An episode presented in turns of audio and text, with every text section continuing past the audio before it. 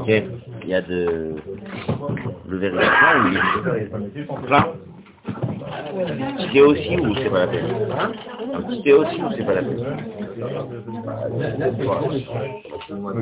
Moi je prépare quand je demande à l'école. Vaudon un thé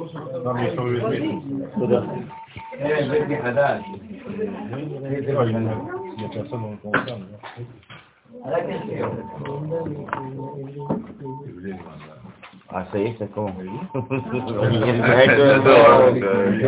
supporte pas. Non, je l'adore. Mais euh... Écoute, tiens, tu mets moi le café. Tu fais la danse, café Café, non, Ok. Ah, oui. Ah, tu as fait quoi le... Abishai. עוד פעם פרסומת.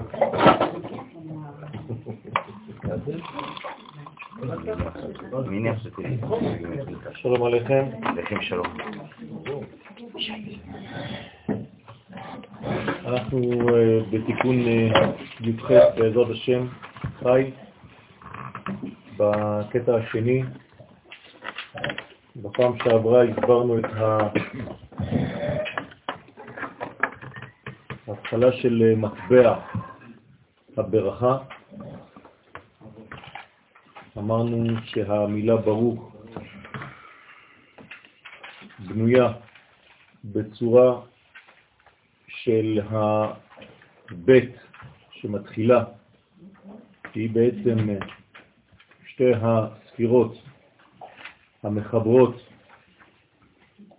את העולם הבא עם העולם הזה, זה הבית של ברוך, כלומר זה הרעיון הכללי, משם אנחנו מתחילים, חיבור שני העולמות, זה הבית של בראשית, זאת האידאה העליונה ביותר, כשהרש שבא אחרי בית בברוך היא החוכמה, שנאמר עליה ראשית חוכמה ולכן היא רש, בלשון ראש. אחרי זה הוו של ברוך זה שש הספירות שמחברות בין העולם הבא לבין העולם הזה, שש מדרגות, שש שעות בין בשר לחלב, ו' החיבור כמובן, והכף הסופית העליונה היא בעצם הקטר שבסוף המילה ברוך, שהיא השורש של כל השפע כולו.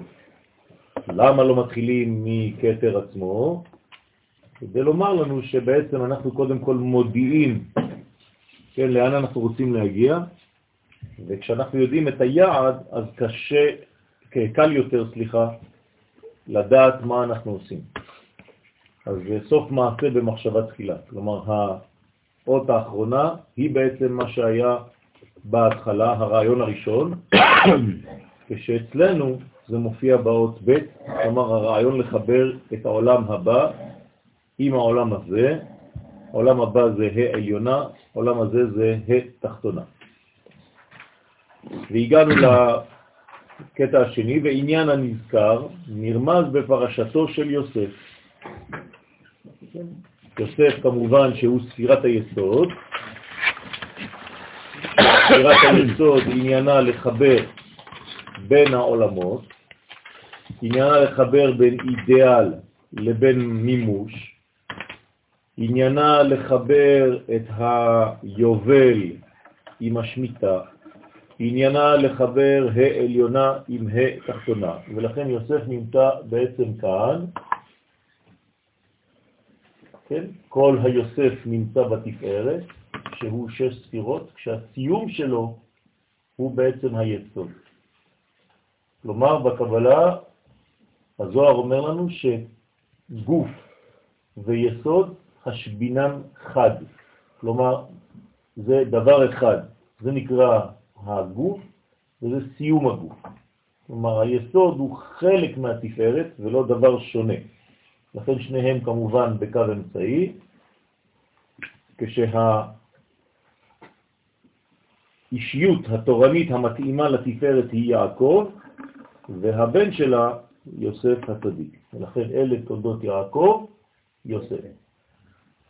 אז היוסף הזה, יש לו את התכונה שדיברנו עליה מקודם. ממשיך הזוהר, כי יוסף בגין דזכה לצדיק חי על מין. בגלל שיוסף, לפי שזכה להיות מרכבה לספירת היסוד, הנקרא חי העולמים, איך הוא זכה לזה? על ידי שעמד בניסיון במעשה של אשת פוטיפר, בבית צריך למסגד בכל ספירן לגבל שכינתה, שעל ידי היסוד שבו עניין הקריאה צריך לכרוע בכל הספירות. זאת אומרת, היסוד הוא בעצם הקריאה. כל פעם שאנחנו קוראים, בגדול אנחנו מדברים על הכבוד שאנחנו נותנים ליוסף, כן? שאומרים לו, חזק וברוך, אנחנו משתחווים, אנחנו מודים ליכולת שלך לעמוד בניסיון ולא ליפול בפיתוי.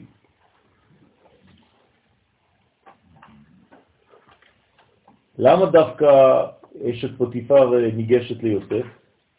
לא בגלל שיוסף הוא חתיך, כן, זה בפשט. הפנימיות של הדבר זה שיוסף הוא בעצם זה שמוליך את כל ההיסטוריה האלוהית אל העולם הזה, בספירות. ולכן מי שרוצה בעצם לתפוס את המקום של המלכות בקדושה, זה מלכות בקליפה.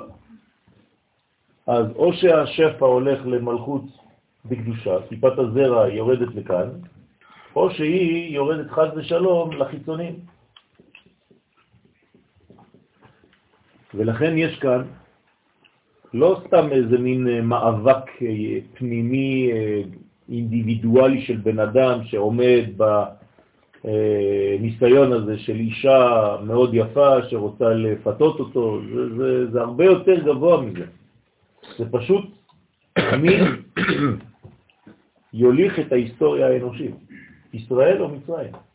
זה מה שזה הולך להיות פה. יש פה בעצם מאבק גדול למי יוסף נותן את חילו, חילו בעברית זה כוחו. חיל בלע ויקיענו. מצרים בלעה אותנו בהתחלה, היסוד זה היה במצרים. לא לשכוח שיוסף היה בתוך המים של מצרים, זאת אומרת היה זיווג בזמן שישראל במצרים, יוסף כאילו מזדווג עם מצרים. ומהזיווג הזה של יוסף בתוך היסוד יש שפע, שכל השפע הולך למצרים. כשבני ישראל יוצאים ממצרים, אנחנו בעצם מוציאים להם את הסוללה. ויוסף נמצא בתוך המים ויוצא מהמים, משה מטפל בזה. כי משה זה אותו כוח, זה תפארת. אז משה בעצם מטפל במה ששייך לזהות שלו, בזמן שכולם עסוקים בלצאת, משה עושה את העבודה הרצינית, הוא מרוקן את מצרים מהסוללה היוספית.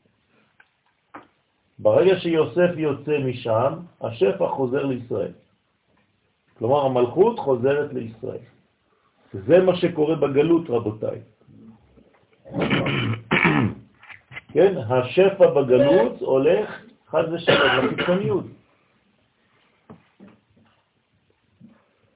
אתמול הייתי בהילולה של רבי משה אדרי, אחד מגדולי המקובלים של הדורות האחרונים, בלילה, לפני כמה שעות עכשיו.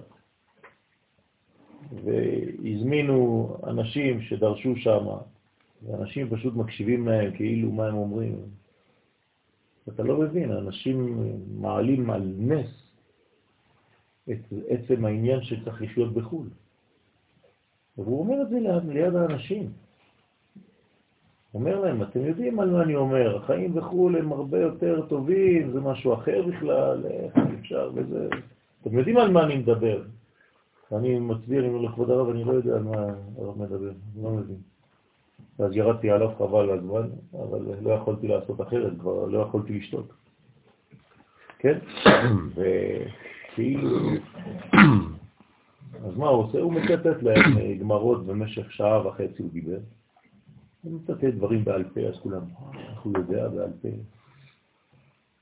אז מה? אז מה? והדבר הזה הוא בעצם, זה מה שאומר הזוהר, אתה נותן את הכוח שלך לחיצונים, טיפת הזרע שלך. אז זה בדיוק מה שקורה כאן. ולכן לא להיענות, כן, אל הפיתויים של אשת פוטיפר, זה פשוט להפסיק לזון את החיצונים, ולחזור ולתת את היסוד שלך, את החיל שלך, את הכוח שלך, תרתי משמע, את החילות שלך, למלכות בקדושה, בשם מדני, מדני מלשון מדינה.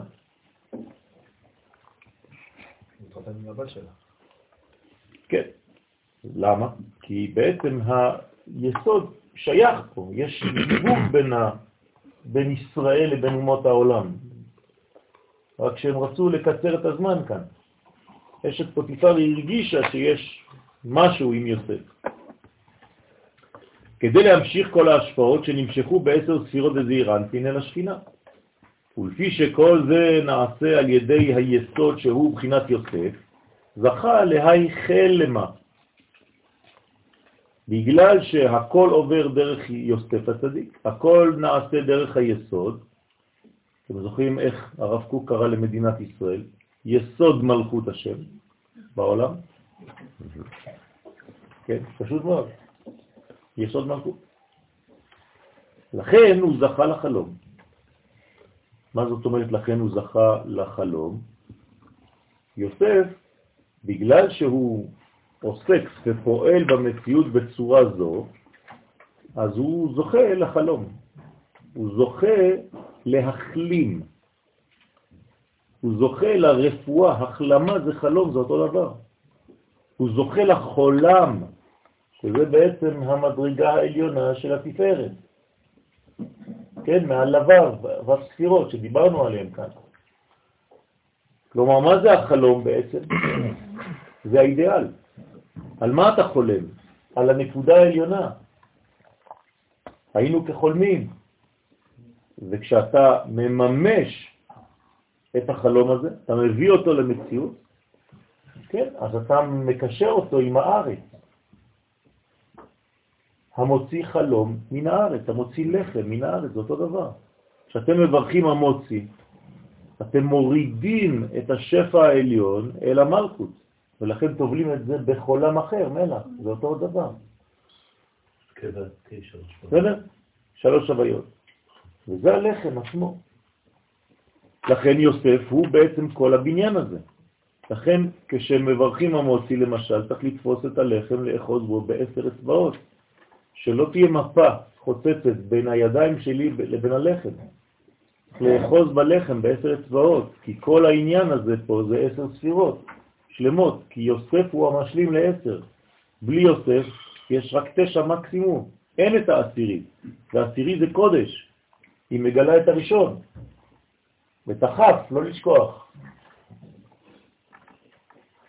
הדר הוא דכתיב, זה שכתוב, והנה השמש והירח ואחד עשר כוכבים משתחווים לי. מפרש דבריו, כי זה נביא דסליק להי דרגה, נביא שעלה למדרגה זו לקבל נבואתו מהיסוד. כלומר, כל נביא אמרנו שהוא בספירה של נצח והוד, נכון? אתם זוכרים? אבל בעצם מה זה נצח והוד? איפה זה מתממש? ביסוד. אז היסוד הפנימי, כן, אני מדבר עכשיו בערכים, בלי ספירות. היסוד הפנימי של נצח והוד, מה זה? היסוד עצמו. זאת אומרת, לכל נביא יש מן היוסף בו. אין נביא שהוא לא יוסף, שהוא לא ניצוץ של יוסף. זה הכוח של הנבואה.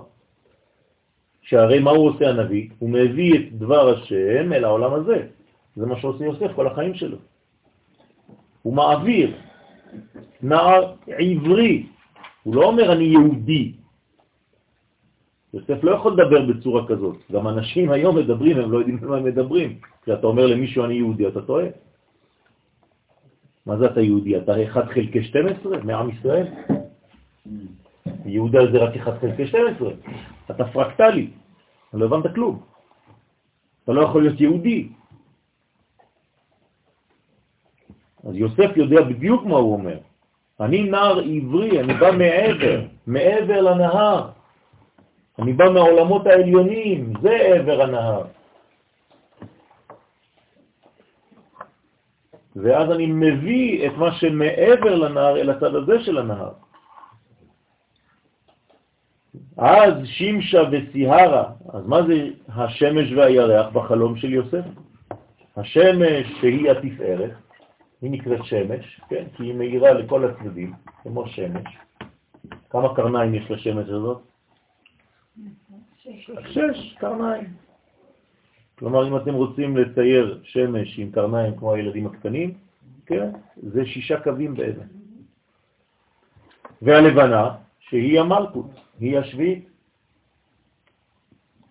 זאת אומרת שהשמש מאירה בירח, ובזכות מי השמש בכלל מגיעה לירח?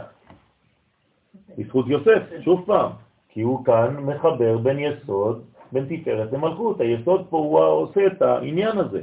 עניין החיבור. כלומר, הוא גם אצלו וגם אצלה. הוא שייך לו ונכנס בה. אז כולם משתחווים. מה זה להשתחוות כאן, לצורך העניין? להודות. להודות. כלומר, בזכותך יוסף, אבא ואימא מזדווגים. זה ירנפין ומלכות בזידוג. וכוכביה, מה זה כוכבים? זה כמו הילדים, נכון? צבא השמיים. מאיפה זה בא כל הצבא הזה?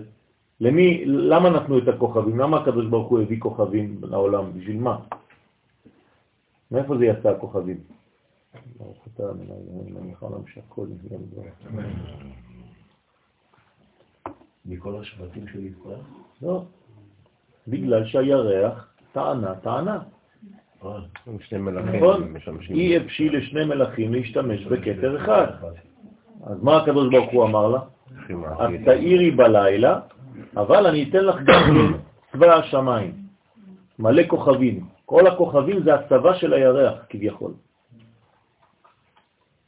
אז בעצם גם הכוכבים האלה, בזכות מי בכלל הם כאן? בזכות יוסף, גם הוא פה. בסדר? זאת אומרת, כולם כאן משתחווים ליוסף.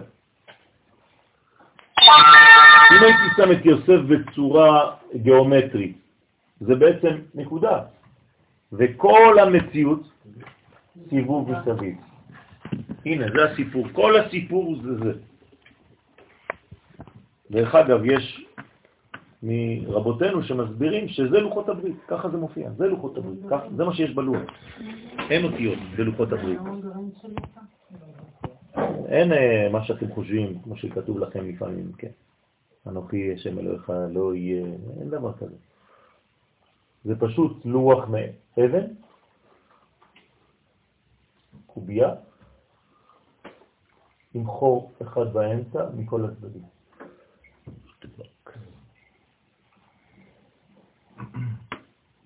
זהו, זה הלוחות, כל הלוחות זה זה.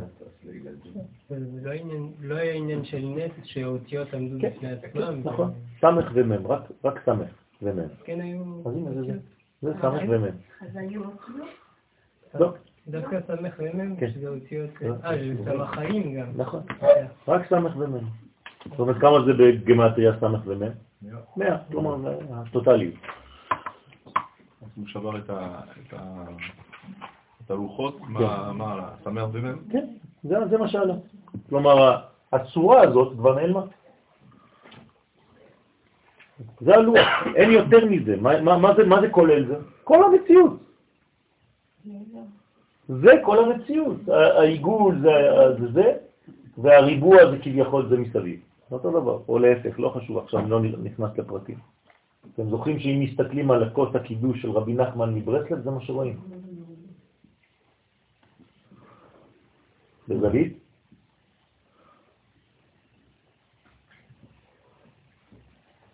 כשאני מסתכל מלמעלה, אני רואה עיגול וריבוע. זהו. בסדר? זה סוד כל היקום, רבותיי.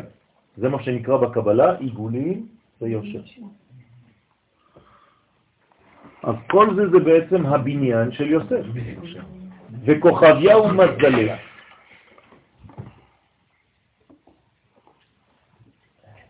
כ"ב אותיות, מה זה כ"ב אותיות לפי זה?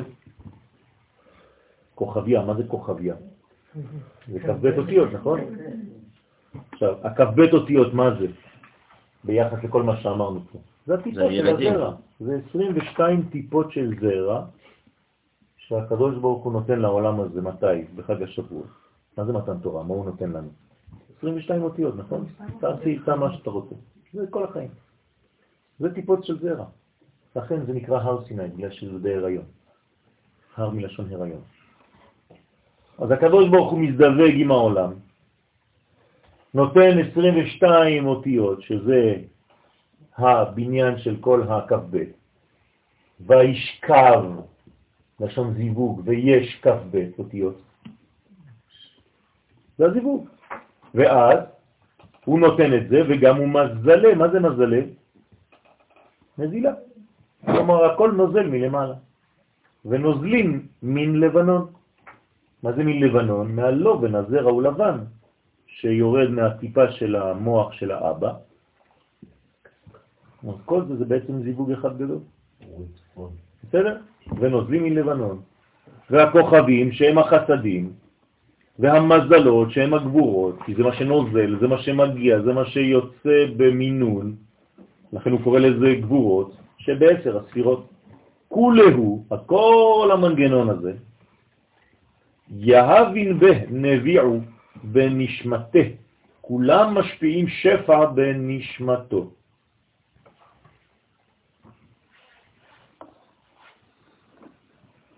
אנחנו מקבלים, כן, מי שעסוק בזה, מי ששומר על בריתו, הוא בעצם הופך להיות אדם משפיע הרבה יותר. נכון? למי הקדוש ברוך הוא מודיע את הסודות שלו? כתוב בפסוק, הוא בריתו להודיעם. אתה רוצה לדעת אם אתה בעצם שומר ברית באמת? אז נותנים לך חידושים בתורה. אתה מחדש כל הזמן חידושים. ונעשה כמעיין המתגבר, שמימיו אינם פוסקים. הולך ומתגבר. ולכן זה בעצם כל השפע. ורוח דנבואה להתנבאה מכולהו. האדם הזה מגיע למדרגה של נביא, שאחרי זה הקדוש ברוך הוא מחליט אם לנבא אותו או לא, אבל הוא כבר בנה מנגנון נבואי. בסדר? כשכל האומה עומדת במצב הזה, אז אנחנו מקבלים תורה מסיני. נכון? סיני זה בינה. נקראת סיני. משה קיבל תורה מסיני, לא בסיני, לא במקום. בסדר? אז מה קיבלנו שם? נבואה. הרי כל, ה... כל עם ישראל נביא באותו רגע, נכון? הוא שומע את דבר השם. בשביל מי אנחנו שומעים את דבר השם? כדי להודיע לעולם, נכון? זאת אומרת שכולנו נביאים. זה שלא פיתחת את הנבואה שלך זו בעיה פרטית שלך עכשיו. אבל קיבלת את זה בפוטנציאל, בוודאי. כל אחד מאיתנו הוא נביא בכוח. אה, הוא לא פתח את זה, זה בעיה. כלומר, כל אחד מאיתנו, אני אומר לכם דברים חמורים עכשיו, עתיד לשלם, לתת את הדין לפני הקדוש ברוך הוא עד 120 שנה, בגלל שהוא לא גילה את נבואתו. כי אתה נביא, אז איך זה שלא גילית את זה? למה לא פיתחת את הכוח הפוטנציאלי שהיה לך? למה אתה בואינג 777 ואתה חיית כמו טוסטוס? למה? איזה הפרש יש בינך לבינך, בין מה שאתה אמור להיות לבין מה שהיית באמת דה פקטו. אתם יודעים איזה גיהנום זה? אז אסור לוותר על הדבר הזה. אז מה עושים? לומדים קבלה. כי הקבלה זה בית הספר לנבואה, רבותיי. נביא, כל נביא חייב ללמוד סוד. רק על פי תורת הסוד הוא יכול יום אחד לנבא. מי שכל החיים שלו עבר ליד, בעצם עבר ליד השורש הפנימי של עם ישראל. ורוח די נבואה להתנבאה מכולהו, ורוח נבואה שיוכל להתנבא מכל עשר ספירות. כלומר, מה זה להתנבא בסופו של דבר? להופיע את השלמות האלוהית בארץ, במלכות. אז מה אתה עושה? אתה פועל כמו היסוד, אותו דבר. כלומר, אם אני עכשיו מפצח את השם יסוד, יוצא לי תורת הסוד של מה? של י' ספירות. זה סוד י', זה יסוד. כלומר, מה זה יסוד? זה הסוד של העשר. כלומר, בלי היסוד אין עשר. אתה חסר.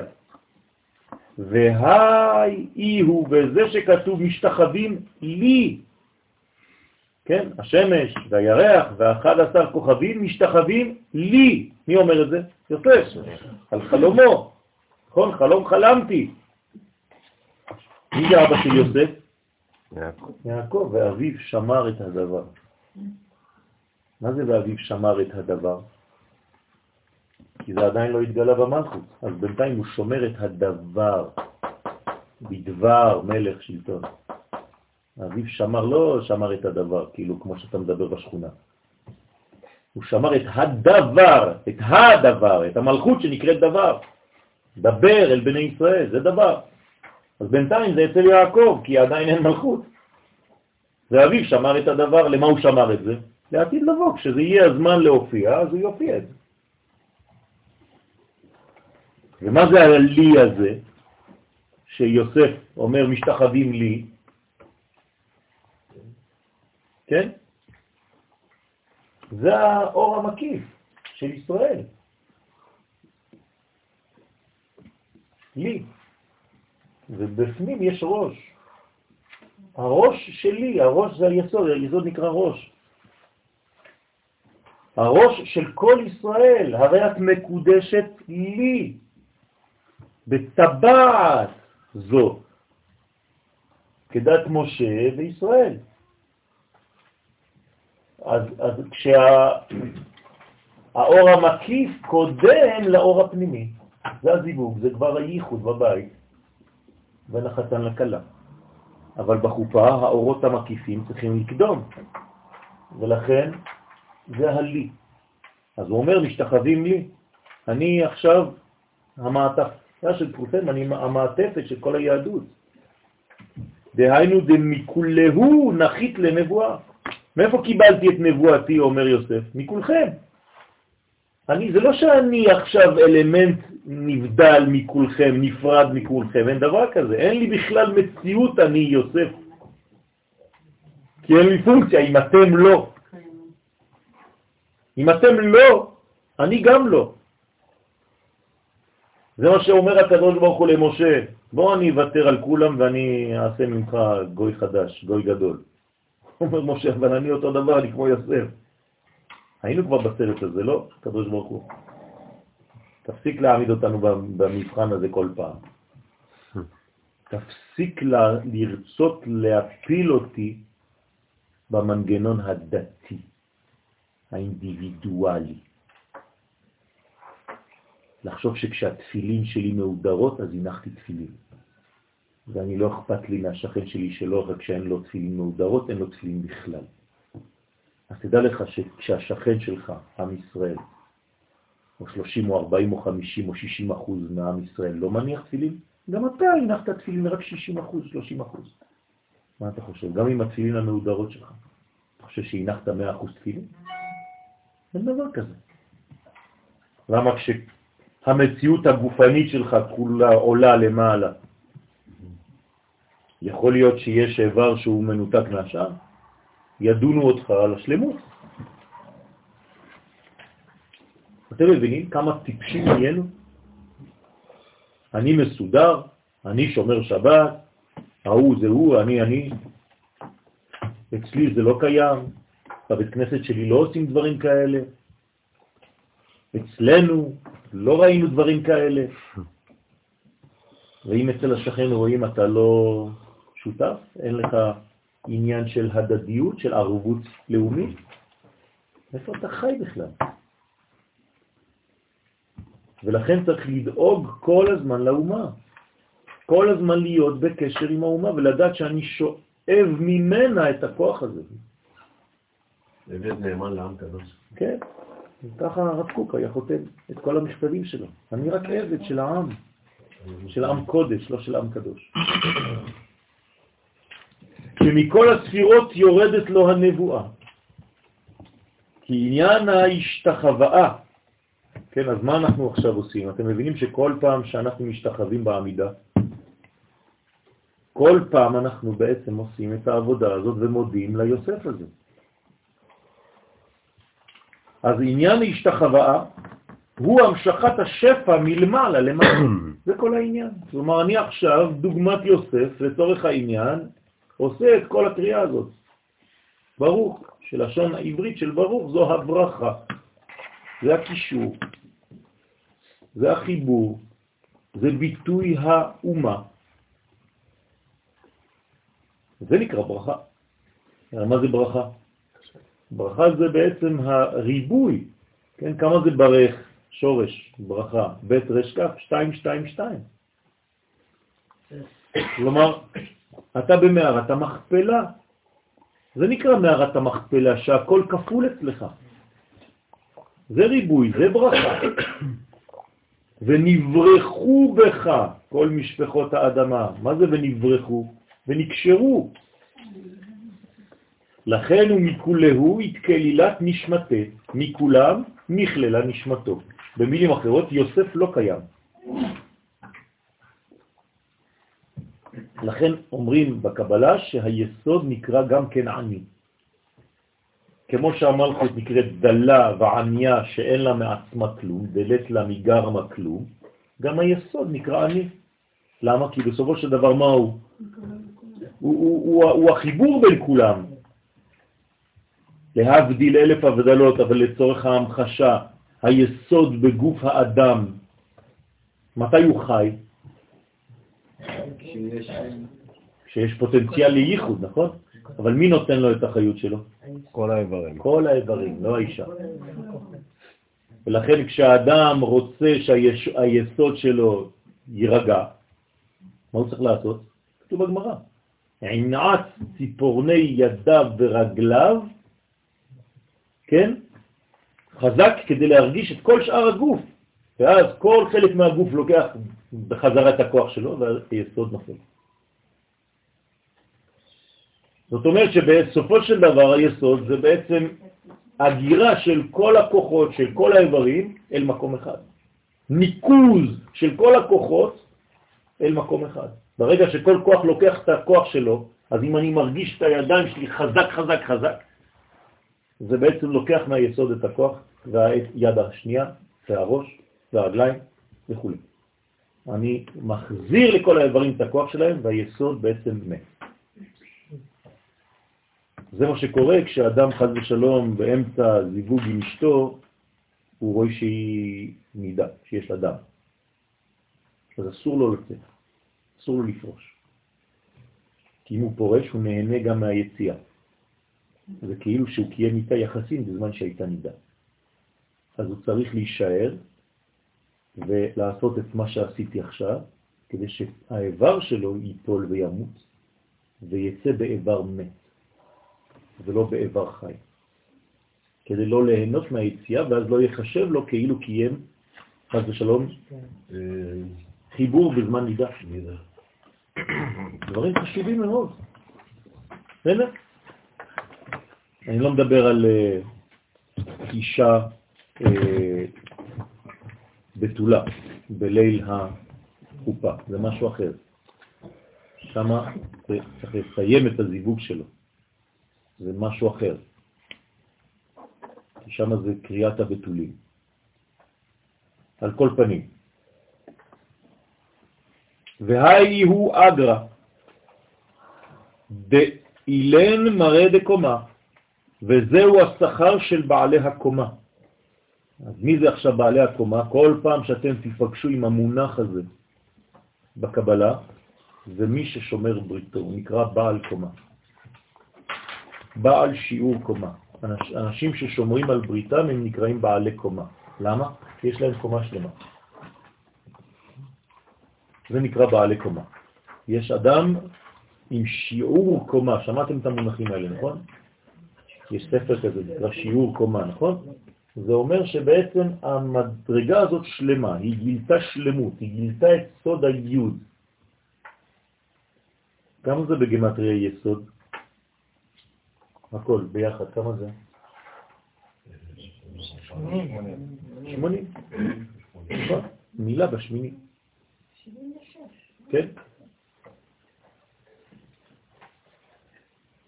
בסדר? כי על ידי שהמשיכו שפע לכל עשר ספירות, גם להם נמשך שפע הנבואה מכל עשר ספירות. תמניה, כן? שמונה. אותיות נשמה, גילוי הנשמה בתוך הגוף. לכן מילה בשמיני, בגלל שהיא מגלה את הנשמה הפנימית במציאות התחתונה. זה נקרא ברית מילה. רגע, עד השמיני הוא נבנה, אוסף? כן. מרכז, מנקז את כל כוחותיו אל המקום הזה. שם זה כוחות הקליפה, כוחות העורלה. אם לא היה שמונה ימים, כן, שבעה ימים שקודמים ליום השמיני, אז איפה היינו חותכים? היה צריך לחתוך מכל חלק בגוף את מה שאמרתי לכם מקודם. כי הרי כל כוח הוא נתן לשם. אז מה עשה לנו הקדוש ברוך הוא? ניקז לנו את כל העורלה של כל החלקים אל מקום אחד.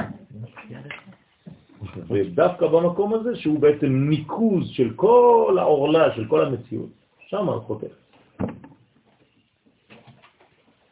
הייתם פעם במילה של מקובלים? כן, כן התינוק יש לו את המגן רבע שעה. שחותכים. ברור, והאימא משתגעת. כולם משתגעת. האילן נפקין, הנה אלו בעלי קומה, דזעירנטים, יוצאים, אז כל אלה נקראים בעלי קומה, יוצאים, האחרנים דפקין לפתחה. אז עכשיו סיימנו עם עוד קט, עם עוד חלק מעם ישראל, מאותן נשמות שנכנסות למלכות בזמן התפילה. אז אותה קט עכשיו, קומה, שזעירנטין סיימה את עניינה, אז אה, היא יוצאת. ומי נכנס במקומה? מדרגה אחרת. כלומר, הנה אחרים דופקים, שורה שנייה, בפתח, הרוצים להעלות ולהכניס את תפילתם. כלומר, עוד סוג אחר של נשמות. אתם רואים כמה סוגים כבר ראינו? זה כאילו לא נגמר. כמה כבר אפשר? והכל נעשה בו זמנית. אנחנו פה בעולם שלנו, זה אלה נכנסים, אלה יוצאים, אלה נכנסים, אלה יוצאים, אבל שם זה הכל אחד. אין את הפיצול הזה.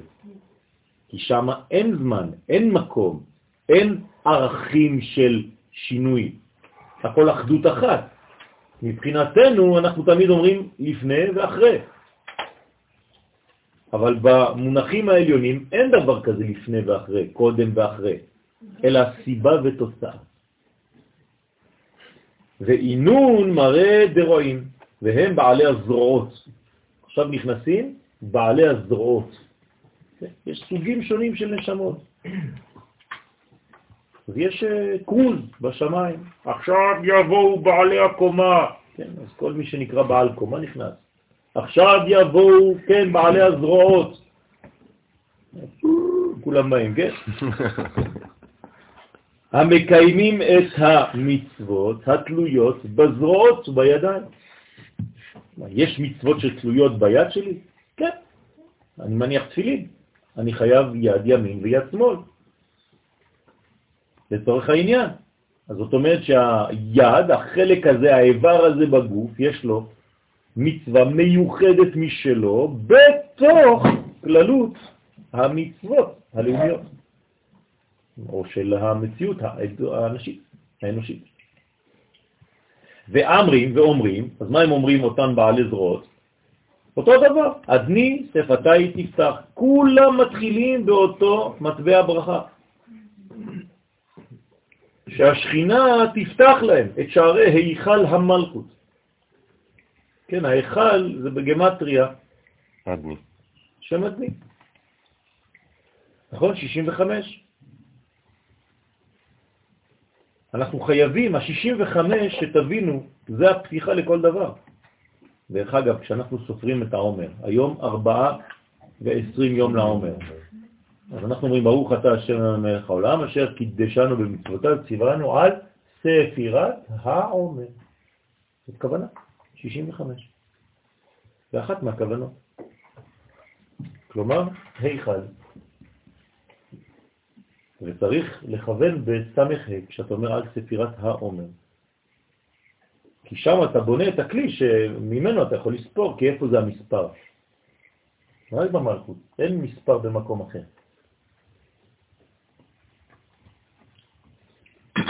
למשל שם הוויה, זה אותיות, נכון? אבל יש להם גם גמטריה, זה המספר. אז מה יותר גבוה, האותיות או המספר?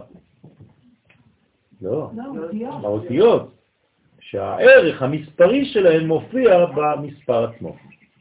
בסדר? אז כל פעם בקבלה כשאתה אומר בעצם המהות עצמה זה האותיות עצמן, של השם, כמובן שיש עוד יותר פנימי מזה, והגילוי החיצוני זה המספר. אז בעלי הזרועות שיש להם מספר, ראינו את זה באושוויץ. כן?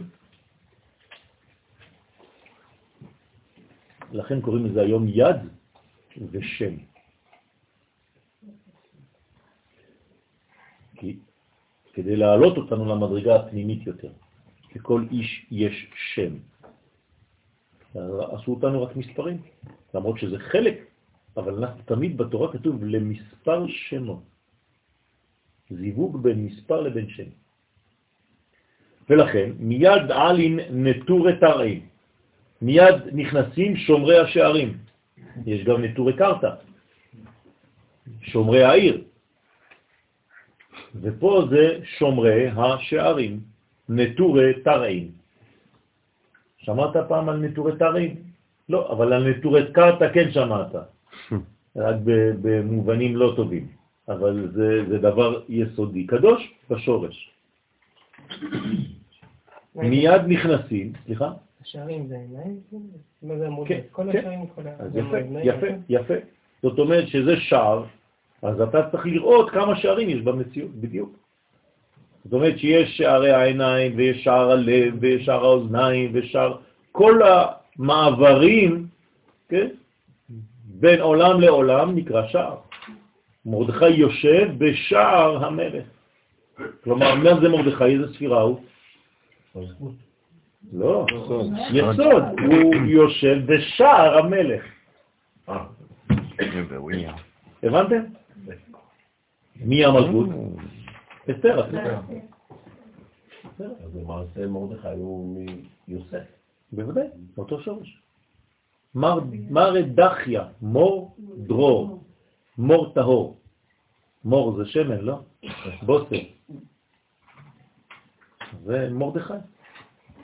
כלומר, מרדכי זה היסוד הפנימי. מרדכי זה ספירת היסוד. אדם שקוראים לו מרדכי, הוא מסוד היסוד. זהו לא משתחווה. נכון. אה, לא יכול להשתחוות, הוא מאותו שורש. מאותה, כן, כמו שאומרים בערבית, זה למם ליניה. בסדר?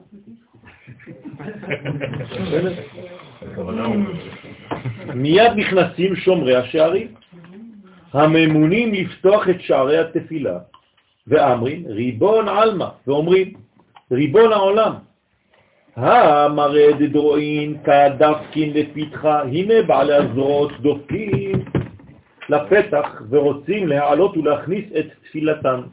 כן, כל אחד מביא בעצם אה, בידיים שלו, והביא את הטנא, כן? מה זה הטנא? סל. טעמים, נקודות ואותיות. זה הטנא. ולקחת טנא מידיך. הוא לוקח את כל האותיות שיש לך להביא, את כל הניקודים, כל הנקודות ואת כל האותיות עצמן. זה נקרא תנא. קלה נפיק ויימה, כל יוצא ואומר, היי נון מראה דדרואין. כן? הנה אלו בעלי זרועות המקיימים המצוות התלויות בזרועות. מי שומע את זה? רק בעלי הזרועות. הבנתם איך זה עובד? כלומר, כל אחד שומע בעצם את הקרוז המתאים לשורש נשמתו. הוא לא יכול לשמוע דבר אחר, כי הוא לא מאותו עולם, לא אותם מאותו סוג. זה, זה בעצם שידור בגל אחר, בקומה אחרת. שמוב מכשיר בצבא מדי פעם אומר לך לעבור מגל אחד מתדר אחד לתדר אחר, כדי לבלבל את האויב. זה העניין. ושם תמיד אתה דואג שזה יעבור, רות, עבור.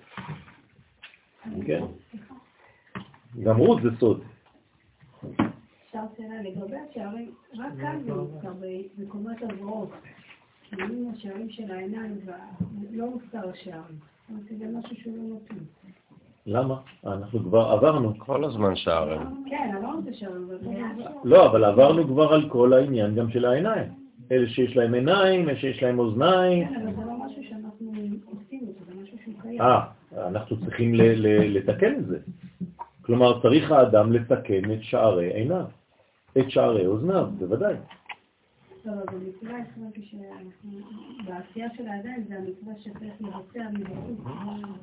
אבל גם בעיניים, גם באוזניים. למשל, אסור לי לשמוע דבר מסוים, קול באישה ערווה. אסור לי להריח ריח של בושם של אישה כשאני הולך אחריה.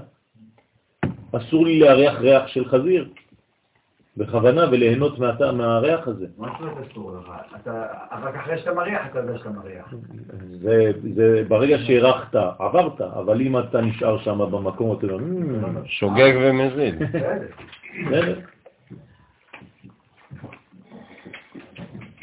זה מה שאמרתי על חטאו של אדם הראשון. כן, השני. נכון? זה החטא השני, שהוא במזיד. כפיות הטובה. בקישורה זה תפילין, אז בקשר של תפילין של יד. אז פה באמת זה נראה כאילו יותר מוחשי, אבל זה לא יותר מוחשי מהעיניים ומהאוזניים ומכל השאר. רק בצורה שפה אתה רואה כאילו אה, אבל זה אותו דבר. אז בקישורה דתפילין של יד, בעטיפו דמצווה, בעטיפת טלית של מצווה. אז אנחנו רואים שאנחנו בעצם עסוקים במצוות שמתפעלות, מכניסות לפעולה את הידיים, בכל העניין הזה. ויתמר בהוד, שנאמר בהם, וישימו על שכם שניהם, כן, שהם שתי הכתפיים שמשימים עליהם את הטלית. אז צריך להתעטף. הבן ישחי קורא לאנשים שלא יודעים להתעטף בטלית כמו שצריך, קורא להם אה, במילה לא כל כך נחמדה, כן? שוטים, טיפשים. למה שהם שמים קודם כל את הטלית, כאילו עושים איזה מין... אה, מתעצים, ואחרי זה שמים הכל על הראש, עושים ככה, אומר, חמר, כבר שמת את זה לכתפיים, מה אתה מחזיר את זה על הראש כבר? אלא שקודם כל צריך לעטוף את הראש לבד, אחרי זה אתה מוריד את זה על הכתפיים. אם שמת את זה על הכתפיים, מה אתה אחרי זה מרים את זה על הראש? ויתמר בהוד, שנאמר, הייתה שאלה? כן. הבן אדם יכול לקבל לעצמו כאילו כמה חוזים, הוא יכול גם בעל זרועות וגם... נכון, נכון, נכון. אם האדם כולל, אז הוא שומע את כל מה שקשור, כל מה שהוא פיתח, נכון. בוודאי, צריך להיכנס בכל... בוודאי. עם כל הכתוב. למה כשאתה נכנס לעמידה, מי נכנס ממך, מעוז? אני שואל אותך, מי מתפלל? אני מדבר עליך עכשיו, מי מתפלל מעוזי? כל הגוף שלך, כולך. כל המציאות שלך, נכון? או רק הפה. כמה, כמה פעמים אנחנו מתפללים רק הפה? אה? עושים עושה שלום עם רומה, ולא היית בכלל לא בעמידה ולא בשום דבר ולא בשום... למה אמרת מילים?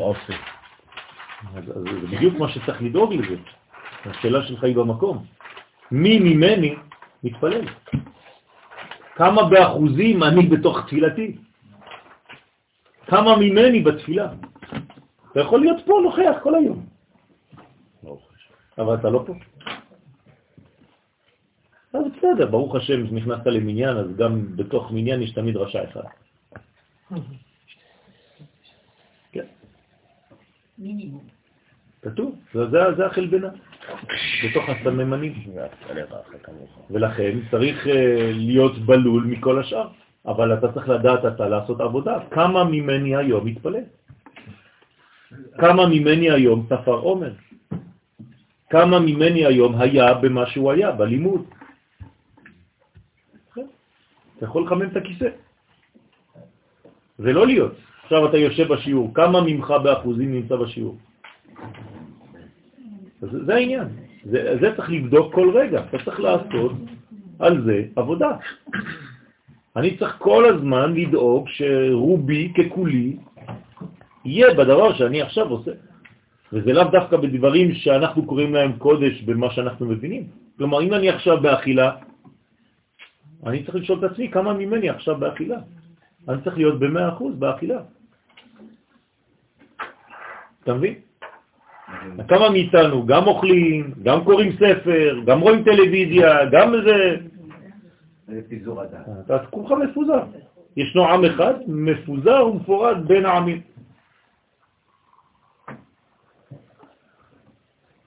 באיתמר בהוד, שנאמר בהם, וישימו על שכם שניהם את שתי הכתפיים, וזה נקרא, כן, שמשימים עליהם את הטלית, גגבנה דשם ויפת, כן? אז מה הם עשו שם ויפת? בנים של מי? של נוח, מה הם עשו? כיסו אותו. כיסו אותו, נכון? בגלל ש... מי עשה את זה? חם, נכון? חם גילה את ערוות אביו. אז אה, כיסו אותו, יצאו אחורנית. כמו, כן, שם ויפת, שהם עשו את העבודה הזאת. מי זה השמים? זה מהשם, נכון? אנטי שמי, זה בא משם. כל מי ששמי, יש שם, חם ויפת. כלומר, בעולם שלנו יש את הצהובים, זה יפת, או אומרים גם כן המערב, שם זה כל השמים, וחם זה כל הכושים, אפריקה וכו'. אז זה בעצם זה כל האנושות. הם שם, בוודאי. יפת, אמרתי. אמרתי, יש שומרים. דאיתמר בהון, שנאמר בהם, ויקח שם ויפת את הסמלה. כן? וישימו על שכם שניהם. פרש רש"י שם, לכן זכו, לכך זכו בניו של שם לטלית של ציצית. כלומר, למה אנחנו מתעסקים בציצית? בזכות המעשה שעשה שם. אז למה לא יפת עם שניהם כיסות? אה? כן, כי כתוב ויקח שם ויפת. לא כתוב ויקחו. כתוב ביחיד, אבל השני נלווה אליו. אז הוא לא עולה בשם כי הוא לא בעצם בלט בעניין הזה. למשל כתוב, ויקח משה ואהרון. אז משה לוקח ואהרון הולך איתו. אז העיקר כאן זה שם, לכן אנחנו מתעטפים בציצית. תשאלו אותי, אם לא היה המעשה הזה, אז לא היינו מתעטפים. לא. היסוד כבר קיים, רק מופיע בעולם צורה שדרכה אנחנו רק נותנים איזה מין רמז, אקט סימבולי לדבר הזה. אבל כמובן שהקדוש ברוך הוא בעצמו אומר את המשתכת ברכות, שהקדוש ברוך הוא מתעטף בציצית, בטלית.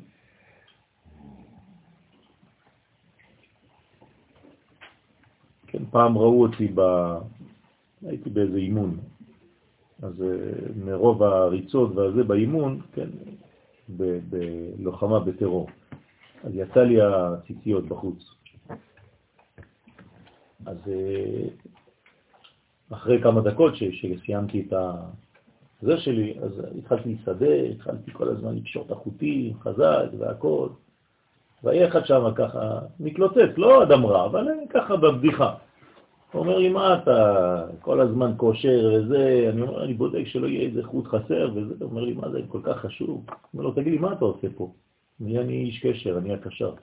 אמרתי לו, תגיד, אם חסר לך חוט במכשיר.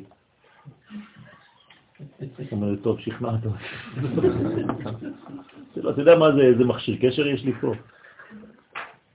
אתה מדבר פעם ב... אני כל רגע. וערוות אביהם לא ראו. כן? ולא כמו חם שנאמר בו, וירא חם אבי כנען את ערוות אביו. כלומר, החם ראה את ערוות אביו, לכן החם הוא גם חם, היסוד שלו חם. כן, השם ישמור, כל הדברים שקשורים לפגם ביסוד באים משם. הרבה דברים בעולם באים משם. בכלל, השם ישמור, כל המחלה הזאת של האייד התחילה שם. כן. מחיבור עם קופים, בין בני אדם לקופים, משם נולדה המחלה הזאת. כי ערווה היא מסיטרא דחם. הנה, הזוהר אומר את זה בפירוש. כל העריות, כל הגילוי עריות זה מהצד של חם. ערווה היא מצד חם. הוא מפרש, ודאי הוא יצר הרע דמחמם גופה לדבר עבירה. כלומר, זה ה... היסוד האנושי הקרוב ביותר לעניין הזה. בסדר? שמחמם את הגוף לעבירה. ולכן נקרא גם חם. וחם רומז על היצר הרע, תמיד. גם דוד המלך אומר את זה אפילו על אימא שלו. ובחטא יחמתני אימי. כלומר, כדי להביא ילדים לעולם צריך להתחמם. אז כל אחד מאיתנו מדי פעם כן לובש את הלבוש של חם. כמובן שצריך לעשות את זה בצורה של קדושה. ולכן זה נקרא שזה רומז על יצר הרע שמחמם גופו של אדם לדבר ערווה. כן, זה מבואר בזוהר בפרשת תרומה, דף קנ עמוד ב', שעל ידי שהרשעים מתחממים לדבר עבירה, בזה מבעירים את אש הגהנום.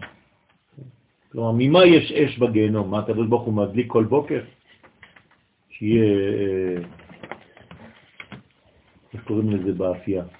בישול ישראל. מאיפה מדליקים את התנורים בגיהנום? מזה.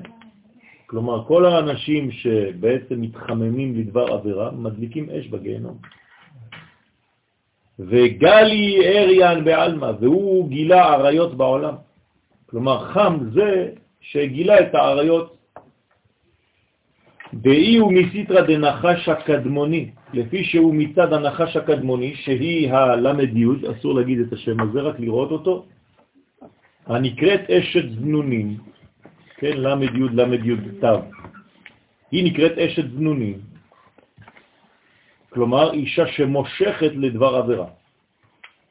דאיתם הרבה, שנאמר בנחש, לכן אסור לאישה להתלבש בבגדים אדומים. דאית מרבה, כי היא מושכת, זה הצבע, זה הצבע. אז אה, צריך לדעת באיזה אדום. יש כל מיני גוונים, זה לא נכנס עכשיו לעניין של ההלכה, אבל אישה שכולה באדום זה מש, משיכה גדולה. לכן היא נקראת גם כן אה, אדומה. וכנגדה המלכות של ישראל בקדושה היא גם כן אדומה. כן, דוד המלך. אדמוני. אדמוני ויפה עיניים. כלומר, מצד אחד הוא אדמוני, אבל יש לו גם כן יפה עיניים, חוכמה. ג'ינג'י. דאית מרבה, שנאמר בנחש, ארור אתה מכל הבהמה. כן, למה הנחש הוא ארור? בגלל כל העניין הזה, שהוא חימם, הוא הסוד של הדבר הזה. ובגין דהי אי הוא מסיטרוי, אה, כמה אנשים אוהבים נחשים? אין הרבה, נכון? חוץ מכמה משוגעים לעניין. כל האנשים אה, נגעלים מנחש, כן? באופן אינטואיטיבי האנושות, כן, סולדת, מתרחקת מזה. אז העניין של הנחש זה העניין של ארור אתה מכל הבהמה, ובגין דהי אי הוא מסיטרוי, לפי שחם וכנען היו מצד הנחש, כן, שזה הצאצאים שלו, כנען.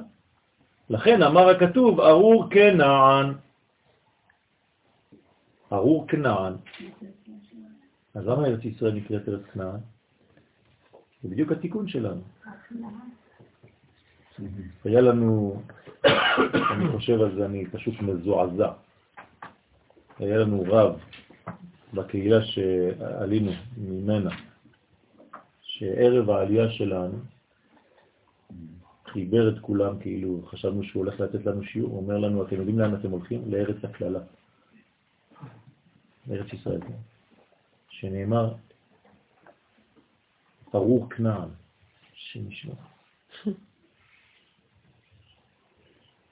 עד איפה חזה שלום, העיוות יכול להוליך חזה שלום.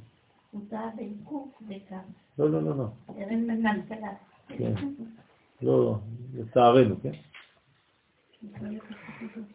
וכש, כן, וכשאחד מחברינו, כן, לצורך העניין מיכאל דובינסקי, חזר יום אחד לחו"ל, אחרי שכבר עלינו לארץ, אמרו לו, נתנו לך לצאת מגיהנום, בישיבה, בישיבה, הלך להתפלל שם בישיבה, מסכן שבת. לכן אמר הכתוב, ארור כנען עבד עבדים יהיה לאחיו. ועוד, מלמדים זכות שומרי השערים על בעלי הזרועות, ואומרים לקודשא בריחו, אילן אינון מראה מתנן. אלו הם בעלי מתנות, הנותנים מתנות וצדקות בידיהם. דעבדין גמילות חסדים עם שכינתא דאי עניה. כלומר, מי שנותן צדקה, למי הוא נותן צדקה בעצם? לשכינה, למלכות. כן, צריך להעשיר את המלכות, לתת לה עושר בעין, כדי שתהיה גם כן מאושרת באלף. למשל, אישה בתולה, הכתובה שלה זה 200 זוז, נכון? במשנה. למה? כי 200 זוז זה מה שעושה את העני עשיר. כלומר, כדי להתחתן עם אישה, מה אני עושה לה? אני מעשיר אותה בליל החתונה. ואז היא כמו המלכות שעכשיו הפכה להיות לא דלה וענייה, אלא היא דלה וענייה ביסוד, אבל עכשיו מיליתי אותה. ברגע שמילאתי אותה, יש לה עכשיו שפע. וזה מה שהגבר צריך לעשות לאשתו, להעשיר אותה. אז לכן, זה הסוד. שבזה הם עושים גמילות חסדים עם השכינה שהיא ענייה. אז כל פעם שאתה נותן צדקה לעני, אתה צריך לחשוב על זה. שאתה עכשיו נותן לעני הזה, הוא הולך לקנות אוכל עם הדבר הזה, אבל אתה ברובד גבוה יותר עשית עכשיו חסד עם המלכות, עם כנסת ישראל. אתה לא צריך להגיד לו, תשמע, אני נותן לך אתה, לא, לא, לא חשוב, אתה סתם איזה מין מה שאני חושב זה הרבה יותר עליון. לא. זה אותו דבר. תראו, אתה צריך לתת לו בעין יפה, ברחבה, בלב רחב, בשמחה, ואתה גם צריך לכוון בעולמות העליונים מה קורה. בבחינת דיני צדק, ועל ידי הצדקה ממשיכים להערת הבינה שהיא סוד ה'. אז מה אני עושה בצדקה? אני בעצם הבאתי את ה... מה זה הצדקה? זה מעשה? מה, מה היסוד? מה השורש של המילה צדקה? צדק. צדק. כלומר, כשאני נותן צדקה, אני רק עושה צדק. זה לא שלוקחים ממני משהו. אני עושה צדק. כן? שמעתם פעם על אה, ויסוצקי? אה, כן. כן. זה סיפור אמיתי. זה היה יהודי שחי ברוסיה. ויסוצקי. כן, כבר כמה דורות. ובזמן שהיה הצאר ברוסיה, ניקולאי, אז uh, המלך רצה לדעת כמה כסף יש בכל המדינה. אז הוא שלח שליחים, כל אחד הלך לראות ושאל את האנשים כמה יש לו. אז הגיעו אצל uh, אדון ויסוצקי, אמרו לו, המלך רוצה לדעת כמה כסף יש לך. אנחנו עושים רשימה של כולם. אמר להם 50, 5, 50 רוב, 500 רובה, לא, 5,000 רובה. טוב, רשמו, הלכו. שלושה שבועות אחרי זה, באים חיילים, אומרים לו, בוא, המלך רוצה לראות אותו. תופסים אותו, המלך אומר לו, אתה עכשיו אה, נידון למוות. אומר, מה, מה עשיתי? אתה שיקרת, כל מי שמשקר למלך, נידון למוות. אתה אמרת שיש לך 5,000, רובל, אנחנו בדקנו, יש לך 15,000. אז עכשיו אני מודיע לך שאנחנו הולכים להרוג אותך. אמר, כבוד המלך, אני יכול לדבר? אומר לו, כן, מה יש לך כבר להגיד? אז הוא אמר לו, אמי, כשהייתי קטן, אמא שלי אמרה לי שכל מה שאנחנו נותנים לצדקה זה בדיוק מה שיש לנו. אני לא התכוונתי לכסף שיש לי בבנק, זה לא הכסף שלי. רק הכסף שנתתי הוא שלי. עובדה שהוא שלי, את הכסף הזה אתה לא יכול לקחת ממני. כל השאר, עובדה שאתה יכול לקחת ממני, זאת אומרת, הוא לא שלי. ההוא השתגע, אומר לו, טוב, לך תעשה לי כוס תה. ככה התחיל הסיפור, כן? לא, סתם. אבל זה הסוד. זאת אומרת, מה יש לנו בעצם בחיים? רק מה שאנחנו נותנים באמת, זה מה שנשאר לנו. בסדר? אז זה הסוד ה'. עניים פטורים מצדקה? לא.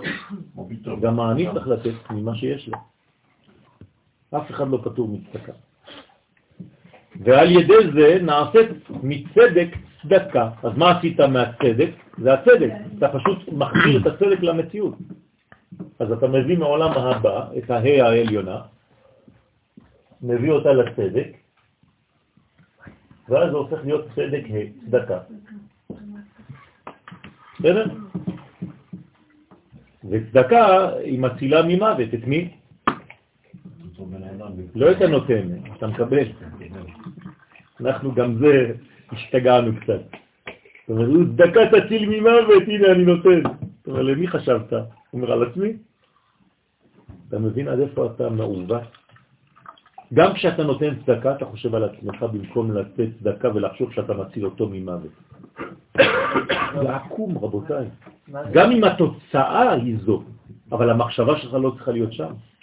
נכון להיום. וצדקה תציל ממוות לעני, תציל אותו ממוות. הוא מסכן הולך למות. אה, זה שנתת צדקה ואז זה חוזר, ובאמת יש לך סגולה בדבר הזה, זה משהו אחר, אבל זאת לא המחשבה הראשונית. המחשבה הראשונית זה להציל את אח שלי ממוות. צריך להיזהר מאוד. כן? האגואיזם תפס כל חלקה טובה. טוב, אפילו העשיר שירד נכנסה. נכון, נכון, את רואה הגזירה של מי? של כל האנשים שאין להם מה לאכול. זה הגזירה הכי גדולה. איזה גזירה אתה רוצה יותר מזה? הוא מת. אותו דבר. תשובה זה להחזיר את הדברים למקור. אז זה הכל, זה מעביר את רוע הגזירה. תפילה אותו דבר. הכל שלי, כמו ילדים קטנים. אז אתה עושה בשביל מי? בשבילי. אתה רואה? נהנה, אה, הכל שלך בסופו של דבר, אז מה אתה עושה? כן, כן, נכון. ואמר, בעינות שאלו הם שמקיימים מה שכתוב, פתוח תפתח את ידך לאחיך, לא לעצמך, אתה פותח לעצמך שערים. פתוח תפתח את ידך לאחיך, לענייך, לאביונך בארצך. ודרך אגב, עניי עירך קודמים. נתון תיתן לו. ולא ירע לבביך בתיתך לו. אל תיתן לו בעין כזאת צרה של טוב, קח, תעוף מבואה, כבר נמאס לי ממך. ובעבד עברי כתוב, וכי תשלחנו חופשי מעמך, לא תשלחנו ריקם. הענק תעניק לו. במשכון כתוב, ואם איש עני הוא, לא תשכב בעבותו. השב תשיב. השב תשיב מה? השב תשיב לו את העיוות. את העבות. את העבות. מה זה עבות? למה זה נקרא עבות? הוא לוקח את הסמלה עבור כסף. אבל למה זה נקרא עבות? עב זה ענן, אז הוא שומר עליו.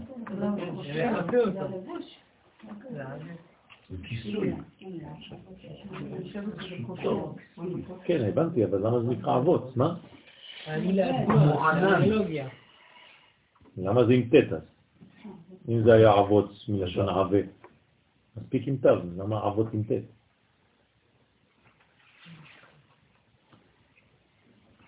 יסחו חג באבותים, עד קרמות המזבח. שם זה עם תו. אז מה זה? משהו שקושר? טוב, תחפשו, הנה הוא כבר נכנס לאינטרנט. אה? נו, אבל למה זה נקרא אבות? משכון, משכון, משכון. לך תהיה צדקה לפני השם אלוהיך. משכון, משכון, משכון.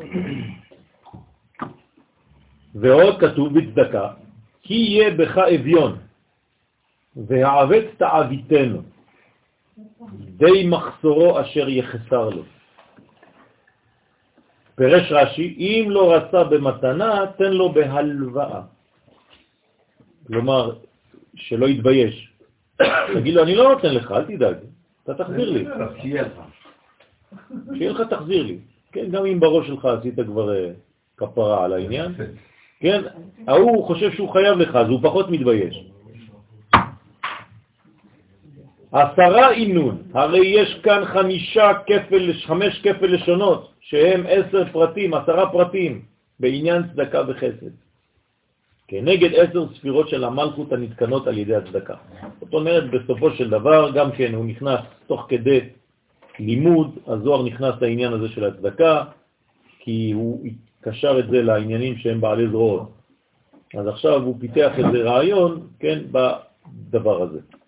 והאו כמו חבריה מראה מתניתים, והרי פרשו החברים חכמי המשנה במסכת בבא מציע, ודרשינן שם כפל הלשונות של פתוח תפתח, כלומר למה התורה כן משתמשת פעמיים, פתוח תפתח, למה? לא מספיק תפתח?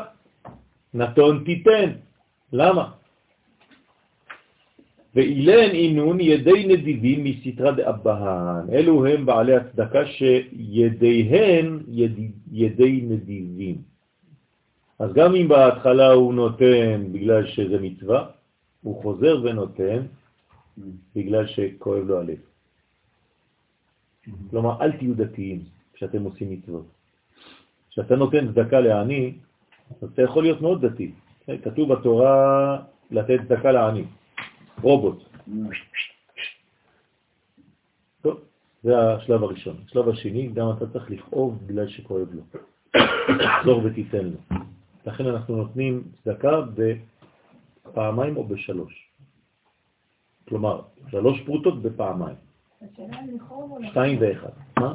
השאלה אם לכאוב או לחמוד, כי לכאוב זה לקחת את הכאב שלו, ולחמוד כן, זה. לעזור. זה- אז את צודקת, נכון. אז בעברית אפשר לדון איפה צריך להיות. מה שאני מתכוון זה להיות בעצם בהזדהות עם הכאב שלו. זה נקרא אהבה אמיתית. אז כל זה הם מצד האבות הנקראים נדיבים, נדיבי אבות, נכון? קראו הנדיבי אבות, נדיבי עם. יושבים עם מזעמו. נכון. ואיתמר בהון, שנאמר בהם נדיבי עמים נאספו, כן, עם אלוהי אברהם. או עם אלוהי אברהם. וכל שלושת האבות בכלל, ומצידם הם בעלי צדקה וחסד הנותנים בנדיבת לב. ויש להם ידין פתיחן וותרנותה לגבי עניים. כלומר, יש כאן ותרנות. לא כל דבר אתה מקפיד, אבל אתה מוותר. גם אם יש, אה, צריך להחזיר לך עודף של עשר אגורות, אל תחכה שם איזה עשר דקות. תמתין שיחזירו לך עשר אגורות. אמרת ששלוש פרוטות בפעמיים. כן. אז הוא מושל בכל ואתה פותח את ידיך? נכון. צריך לכוון על זה? אתה פותח את הוא- כן. מושל בכל זה כשאנחנו נותנים את זה אחרי... אה, כי בידך כוח וגבורה, לגדל ולחזק אתה- הכל. אתה. אתה מושל בכל. נכון. אז אתה נותן שתיים ואחד. לכן, יש גם סוד בדבר הזה, אבל לא עכשיו המקום לפ- לפתוח את זה. לגבי עניים, ידיים הפתוחות לתת צדקה בוותרנות לעניים, ובזה הם גורמים להמשיך צדקה עליונה מן הבינה אל יסוד המלכות ומלכות. כלומר, כל העניין זה תמיד אותו דבר, לוקחים מבינה, עולם הבא, ומביאים לעולם הזה. כל המצוות. אתה מביא מהעליונים ומוריד לתחתונים. אז למשל, אתם זוכרים במטבע הברכה שלמדנו? שאנחנו אומרים ברוך, למה אנחנו מכוונים? יסוד זה אבא ואמא, נכון? אתה? חסד. השם? תפארת. אלוהינו? גבורה. מלך? בינה. העולם? מלכות. זאת אומרת, מה עשיתי? עוד פעם, לקחתי מאבא ואמא, מהיסוד שלהם אני מוריד את השפע לעולמנו. כל ברכה. דהינון צדיק וצדק, שהם נקראים צדיק וצדק. דגם עמהון בגלותה גמילות חסדים, על ידי הצדקה גומלים עמהם בגלות גמילות חסדים. כי הוא בעצם בגלות.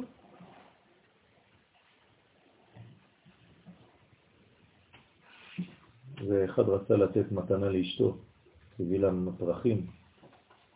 כתוב, אה, רצה לי קצת אה, לעקוץ אותה. אז הוא כתב לה, לסוסתי ברכבי פרעה דמיתי רעייתי. כן.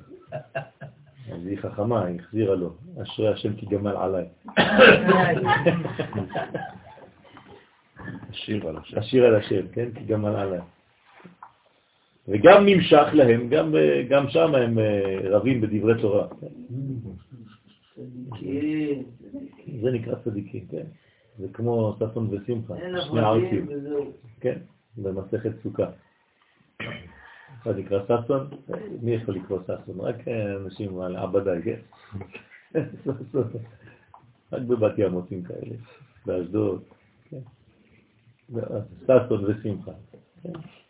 ותראה מינה, ככה קוראים הגמרא, אז כל אחד אומרים, כן, מה יעשו לך אתה כשאתה תמות, ישאבתם מים בששון, ממעיין ישוע, יעפרו אותך לנוד מים, כן, אז כל אחד אומר לו, כי בשמחה תצאו, אחי ידרכו עליך בכלל, אל תשאל, כל אחד בא ודופק על השני בראש. וגם נמשך להם שפע וחיות מן הבינה, באורייתא דהתייהיבת מימינה ומשמאלה, בכוח אלו העוסקים בתורה שניתנה מימין ומשמאל. הדאו דכתיב, זה שכתוב יומם יצווה השם חסדו, כן? הוויה זה חסד, ובלילה שירו עימי. וחסד הוא בחינת ימין, ובלילה שירו עימי, ולילה ושיר הם בחינת שמאל. כלומר, גם שיר זה שמאל, נכון? כי זה דיוק. ואסור לשיר, אסור. משתדלים לא לזייף. בסדר? מי בשירה, אז הוא בגלל שהוא, יש לו יותר מדי חסדים. הוא לא מספיק בגבורה. אז הוא זייפן בשיר. לכן הלוויים הם יותר חזקים בשיר בגלל שהם מצד הגבורה. אז אדם שיש לו גם דינים וגם חסדים, הוא יודע גם כן לא לזייף. אז מי שמזייף קצת בשיר צריך לדעת שזה רמז שהוא צריך לפתח את מידת הגבורה אצלו, שהוא יותר מדי בחסדים. והיינו אורייתא דבכתב ואורייתא דבעל פה. דמיתרוויו יתייהיבו, התורה שבכתב והתורה שבעל פה, שניתנו מימין ומשמאל. הדאו דכתיב, כן, בין ימין, הוא מזייף קצת, נתניהו, וגלנט יותר אה, בגבורה, אז הוא ישר יותר יפה. הדאו דכתיב, זה שכתוב מימינו אש דת למה, מימין שהוא חסד ואש שהיא גבורה, ומשניהם ניתנה תורה. כלומר, התורה ניתנה לנו באיזה ספירה? תפארת. כלומר, זה גם ימין וגם שמאל. מפי הגבורה. מפי הגבורה שמענו, אבל זה התפארת, היא עצמה תפארת, נכון? תפארת היא, איך אומרת בפרקי אבות? זה עושה, נכון? ותפארת לא מן האדם. כלומר, יש כאן עניין של לפתח את מידת התפארת. היום איזה ספירה אנחנו? סרט שבנצח, נכון? מבחינת הכלים. אז זה בדיוק מה שצריך לפתח היום. ועם ההמשכיות, נכון? ועל ידי לימוד התורה נמשך שפע ליסוד ומלכות גם בגלות. כלומר, איך יהודי יכול לשרוד בגלות? בגלל שהוא למד תורה. בגלל זה עם ישראל שרד בגלות. בגלל שהייתה להם תורה, כן, למרות שאין מציאות אמיתית, מלכה ושרה בגויים אין תורה, למרות זאת, כן, הלשת שבה, כן, שמר את היהדות שלו תיעלם לאורך ההיסטוריה. הנה בהמשך המאמרים מכנה את השכינה בשם מתנה טובה. איפה ראינו דבר כזה? בבית גנזי ושבת. נכון, שבת, נכון. כמו שכתוב, מתנה טובה יש לי בבית גנזי ושבת שמה. לך הוא תנה לישראל. הקדוש ברוך הוא אומר למשה. אז זה כתב הרב לורי הזצ"ל את כל הספרים שלו, בית גנזי. כלומר, יש לי מתנה טובה לתת לכם. וזה בעצם, מתנה טובה זה השכינה. כלומר, גילוי שכינה נקרא מתנה טובה. תודה. ועוד.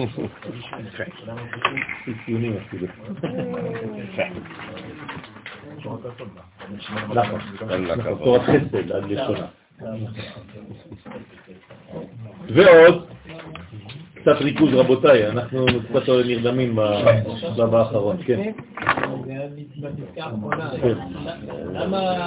למה הוא כאן? למה יש כלל על ארץ ישראל? לא, לא לארץ ישראל, לכנען שיושב בארץ. אה, על העם, לא על העם, נכון, ולכן צריך לתקן את זה על ידי כוח אחר שאנחנו צריכים לפתח בארץ ישראל שנקראת ארץ כנען, והוא תורת ההכנעה. כלומר, בארץ ישראל, מי שלא נכנע לא יכול לשרוד. כלומר, צריך לפתח בארץ ישראל את תורת ההכנעה. כן? בחסידות יש שלושה שלבים. אסנת. הכנעה והמתקה. הכנעה זה השלב הראשון. רוצה להסביר להם? יאללה, בכבוד. בשלב הראשון הבן אדם צריך להכניע את האגו שלו, להיות, לקבל עוד משהו שמיים להיות צנוע. בשלב השני הוא צריך לעשות הבדלה בינו לבין המעשה או בינו לבין היצר שגרם לו, בינו לבין העוון, בכדי להבין שבעצם הוא קצת יותר רחוק ממנו. וזה מה שיוצר את האפשרות של ההמתקה. המתקת הדין היא בזה שאתה רואה את עצמך ושליט על מעשיך, נוהג, נוהג, לא מונהג. אשריך. יש פה תלמידות חכמים. ועוד, כן, תלוי, היא למדה עם הרבה, אז תלמידות חכמים, לכן אמרתי. ועוד מלמדים זכות שומרי השערים לפני הקדוש ברוך הוא. בסדר? שומרי השערים הם מלמדים זכות לפני הקדוש ברוך הוא, ואומרים, ריבון עלמא, ריבון העולם, קבל דורן הדלהון, דורון הדלהון, קבל את הדורון שלהם, את המתנה שלהם, דהיינו את תפילתם של אלו בעלי זרועות, כן? תעשה טובה, יאללה, תקבל. כן? דאי מתנה טובה, דסלקה עליו, שהשכינה נקראת מתנה טובה, עולה על ידי תפילתה. כלומר, ביום העצמאות צריך לברך, הקדוש ברוך הוא תקבל את כל הריח ניחוח שעולה מהמנגלים. גם מאלה שלא יודעים ולא מתפללים, אבל עצם העובדה שמעלים קורבן, זה מין תחושה של הכרת התודה לקדוש ברוך הוא, גם זו תפילה. אז אתה צריך ללמד זכות גם על אנשים כאלה. שיכוונו את זה. והתמר בה, שנאמר בה, מתנה, מתנה טובה יש לי בבית גנזי, כן, במסכת שבת, דף י', וגנזי, שבת שמה, היא השכינה נקראת שבת. כן, למה היא נקראת שבת השכינה? כי זה הבת, שבת. כלומר, הבת היא נקראת מלכות. במילה שבת יש את המילה בת, בת של מי? של ג' קווים.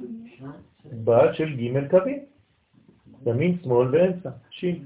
אז זה שבת, בת של שין, אברהם, יצחק ויעקב. זה לא הבת של בינה? אה? זה לא הבת של בינה? לא, שבת היא בעצמה בינה, זה חוכמה, אפילו עוד יותר. דינה. נכון? שבת היא במדרגה עליונה מאוד, היא בחוכמה. איך קוראים לה שבת? קודש, קודש זה חוכמה. אמרתי הבת? כן.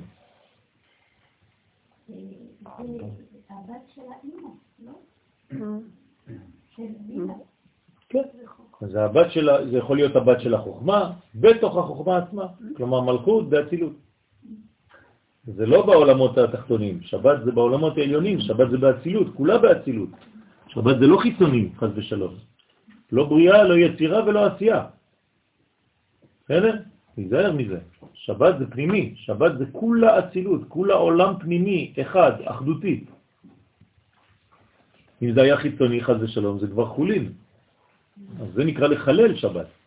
זה לצאת מן הפנים לחוץ. ועוד, אומרים, שומרי השערים, אילן אינון דהבו עבדין צדקה עמה, אלו בעלי הזרועות הם שעשו צדקה עם השכינה, דהיינו שמתקנים את השכינה בקיום, הרמז של מילה צדקה. אז עכשיו הוא יפתח את המילה צדקה בזוהר, כן? עכשיו הוא מפענח את הצופן, דאי צדה, כן? מה זה האות הזאת? תשעין אמנים. נכון? צדיק בגמטריה 90 זה 90 אמנים. מה זה 90 אמנים? כשאדם צריך להשתדל כל יום לומר לפחות 90 פעמים אמן. אתם יודעים את זה, נכון? ראינו כבר את זה. מה? ראינו כבר את זה. כן, הוא חוזר.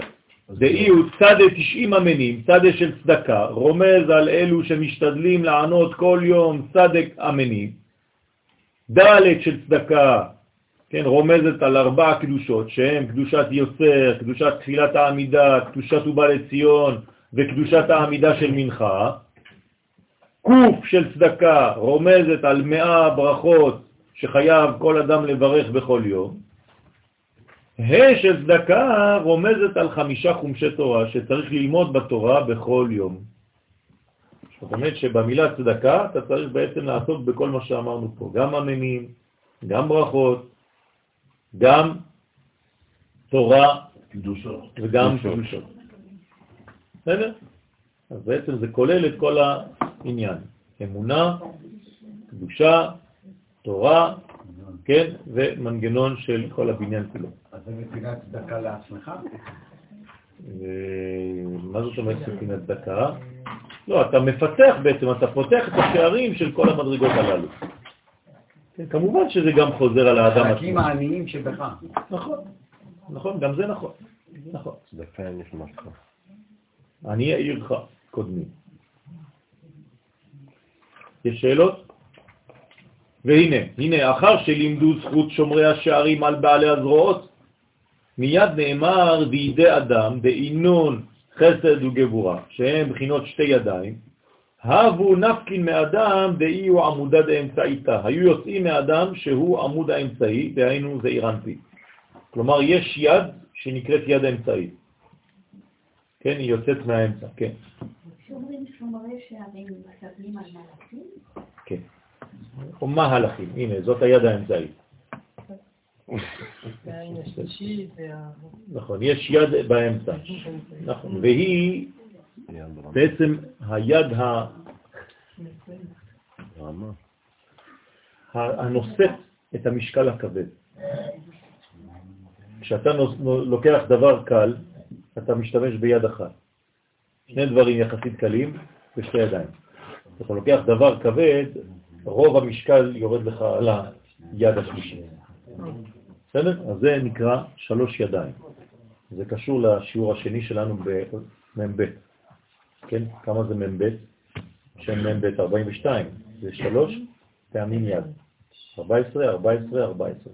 נכון? זה נקרא שם מ"ב. ולכן, כן? ויש מה שקוראים העין השלישי, ששמים שני ידיים. כן, זה מה שהוא אמר, נכון. ורואים. זה מה שיש קוראים לזה? לא, ה- היד של החמסה, כן. היד של החמסה כוללת שלושה. כן. מזה שהחמסה זה לא משלנו, אלא מישמעאל. מישמעאל? מבני ישמעאל. ולכן אנחנו אימצנו לעצמנו, בגלל שחיינו בארצות ערב, אז לקחנו גם כן מהתרבות של שם. כל. רואים אה, עם העין השלישי, רואים את שני ה... כן, נכון, אבל זה, זה, לא, זה, לא, זה לא נובע מעם ישראל, החמסה הזאת. גאים מהתורה הזאת מאשר התורה שלנו. אז אה, יש, אה, זה, יש, יש תורה, גם יש גם תורה כזאת. כלומר, תורה של אנשים שהם ב... תלכו לשוק לכל החנויות הקטנות האלה שמוכרים כל מיני סגולות לזה וסגולה לזה וסגולה לזה, תראו כמה אנשים קונים את זה. פשוט אה, מדהים. כן, אנשים שלכאורה אין להם שום קשר לתורה ולמצוות, כן, בלי סוף. אבל זה חלק מה... הם גם צריכים לאכול. נכון, נכון, זה ביזנס. אבל יש, אה, כן, אדם שחדור באמונה גם בזה, תבוא עליו ברכה. אז זה העין יש השלישית. בעיה אם יש משהו שמגיע ממקום אחר, להשתמש בזה, לראות בזה נגיד את הקדושה. מה, למשל. כל הדברים שמגיעים, אה, לא יודע מה, מהמזרח, כל מיני כן, חוכמות כן, כן, שלהם. כן, זה דברים שבעצם יוגה קשורים. למשל, נכון. ולהביא את זה לקדושה, לעשות את זה בקדושה. כן. יש לנו בעצם, זה נקרא גיור. מה עושה עם ישראל? מגייר כל מיני מדרגות שהוא לקח איתו מכל מיני גלויות. אז כשבני ישראל היו בארצות ערב, הם הביאו משם את החמסה, ובעצם גיירו את החמסה, ועשו מזה, כן, מנגנון של קדושה, שבאמת יש בפנים גם כן. וככה בכל הארצות. אני חושבת או שזה שבתאות. שהמוסלמים לקחו מאיתנו, כן. לא. מאיפה זה קשור? איפה המקור בתורה של החמסה? אם הם לקחו מאיתנו, את צריכה להביא לי מקור. יד על כסייה. המקור הזה של החמסה. לא, אבל אני רוצה פסוק, אני לא רוצה דברים. פסוק מהתנ"ך. חמסה לענק. מתעלק. וחמישית יצאו ממצרים. ממצרים. כתוב בחמושים, לא. העין שמצוירת בפנים זה מהמצרים. כן? גם, בפירמידה של, של, של ארצות הברית יש עין באמצע. זה שלמה. אה, כן? אחר. זה גם ממצרים. נכון, זה גם ממצרים. הפירמידה גם. נכון, זה ככה, זה ככה, וזה עין באמצע. תסתכלו על הדבר. למעלה. כן. דולר. הדולר של הרבי עולה תמיד.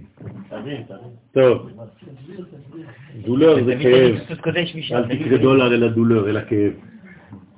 כן. אז עכשיו בסוכות כולם אומרים, אובמה, כן.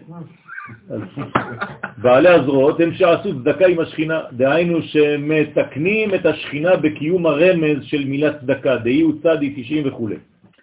והנה, אחר שלימדו זכות שומרי השערים על בעלי הזרועות, מיד נאמר בידי אדם דהינון חסד גבורה, שהם בחינות שתי ידיים, הבו נפקין מאדם דהיו עמודה דאמצעיתא, יוצאים מאדם שהוא עמוד האמצעי, דהיינו זעיר אנפין. ואלו ידי אדם הם כדוגמת מלאכי המלכות, הנקראים מראה דידין, כן, בעלי ידיים. למה המלכות נקראת בעלי ידיים? כי היא עושה, זה עולם המעשה, נכון? זה בדיוק עולם העשייה. אז המלכות תמיד בעשייה, בקונוטציה של תיקון, תמיד. אשר ברא אלוהים לעשות, לתקן.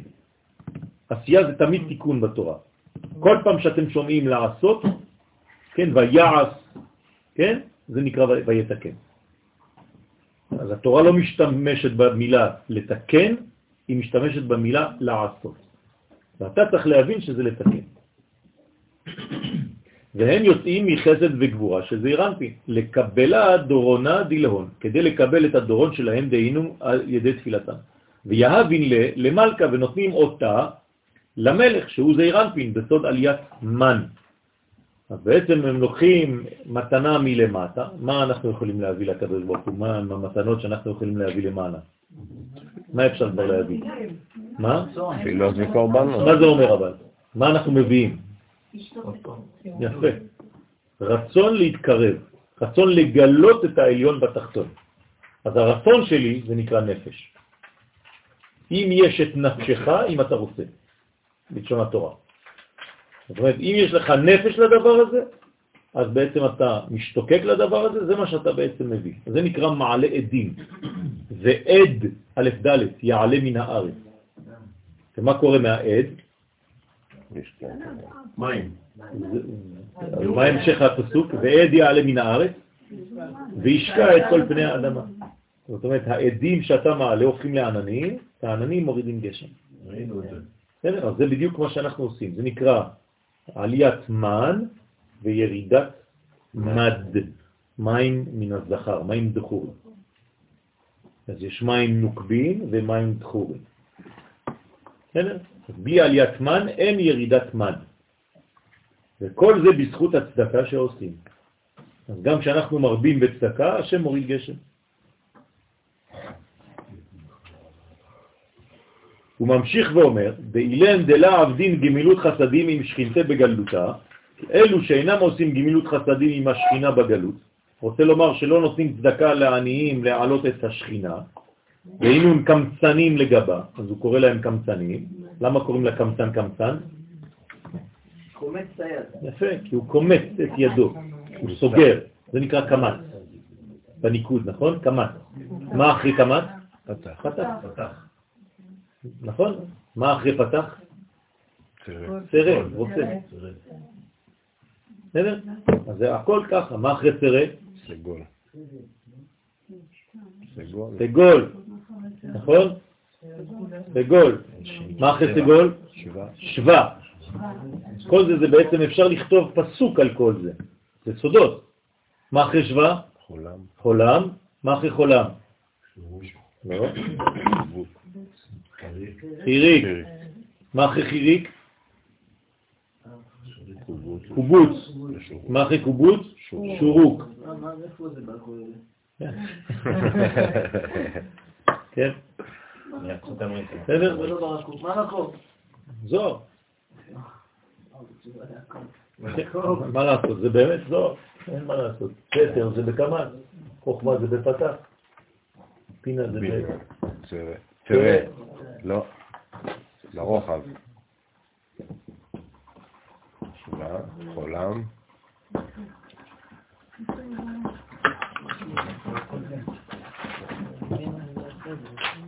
בסדר?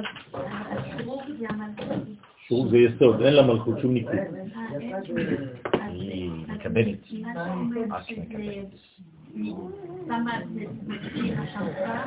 זה הולך? למלכות. כל זה כדי למלא את המלכות, שאין לה שום דבר מעצמה. בסדר?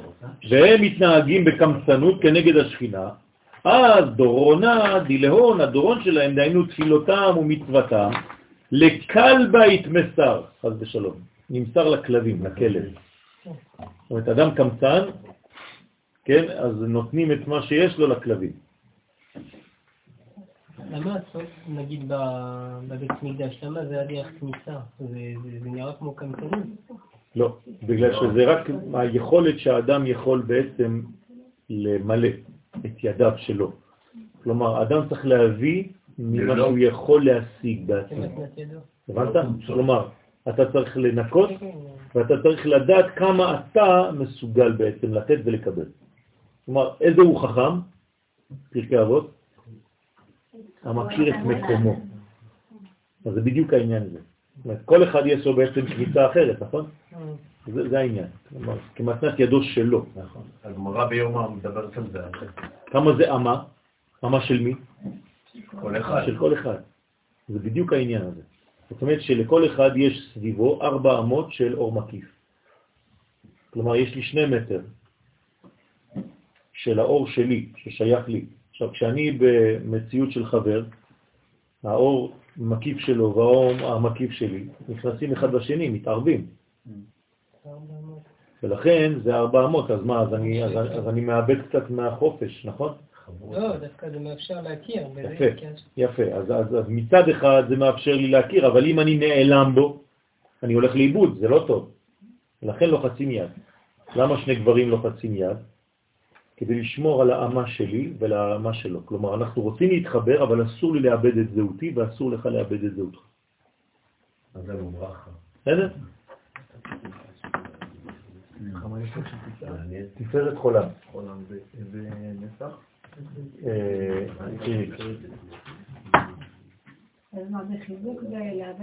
זה?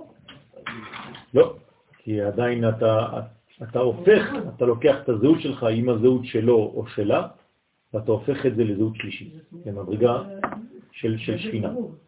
כן, זה זיווג. יש שלוש קומות בזיווג, אתם זוכרים, נכון? נשיקים, חיבוק ויסוד. זה הצרפתי? לא, זה הזוהר. נשיקים. לא, זה בזוהר. אה, זוהר. שני צדדים. כארבע. תלוי איפה איזה שנה. זה- זה- כן, זה- זה- זה- זה כוח של השקה. אני לא מדבר על נשיקים אה, ככה, על השפתה, על הזה, אני מדבר על נשיקים רוחה ברוחה. בסדר? ישקני מנשיקות פיו וטובים דודיך מיין.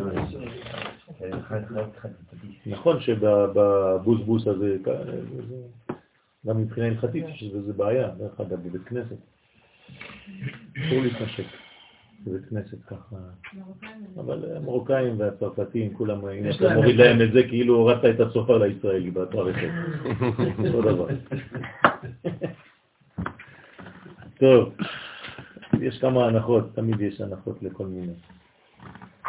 כמה דהוקמו, מראה מתניתים כמו שפרשו חכמי המשנה, ואהבת את השם וגומר, אמרו חז"ל, בההוא דאי הוא חביב עלך, מה שחביב לך תמסור לקדוש ברוך הוא מחמת אהבתו. כלומר, אתה צריך לתת לקדוש ברוך הוא את הטוב שבך. למשל, מה אתם עושים בבוקר כשאתם קמים מיד? מודה. לא, בגדול, תפילה, נכון? כלומר, את החלק הראשון של היום שלך, החלק, זה, זה החלק ה... זה כאילו הבכור, נכון? הבכורות של היום שלך, של הזמן. אתה נותן לקדוש ברוך הוא את בכור הזמן. זה, זה, זה מדרגה גדולה מאוד. כן? בהאו זימנה, כשיוצאת ידי אדם הנ"ל לקבל התפילה, כמה חייבן פתחין ידיו, אז הרבה חיות הקודש פותחות את ידיהן, באיתמר בהון שנאמר בהם, וידי אדם מתחת כנפיהם של החיות. זאת אומרת, החיות הקודש, הן פותחות את הידיים, למה?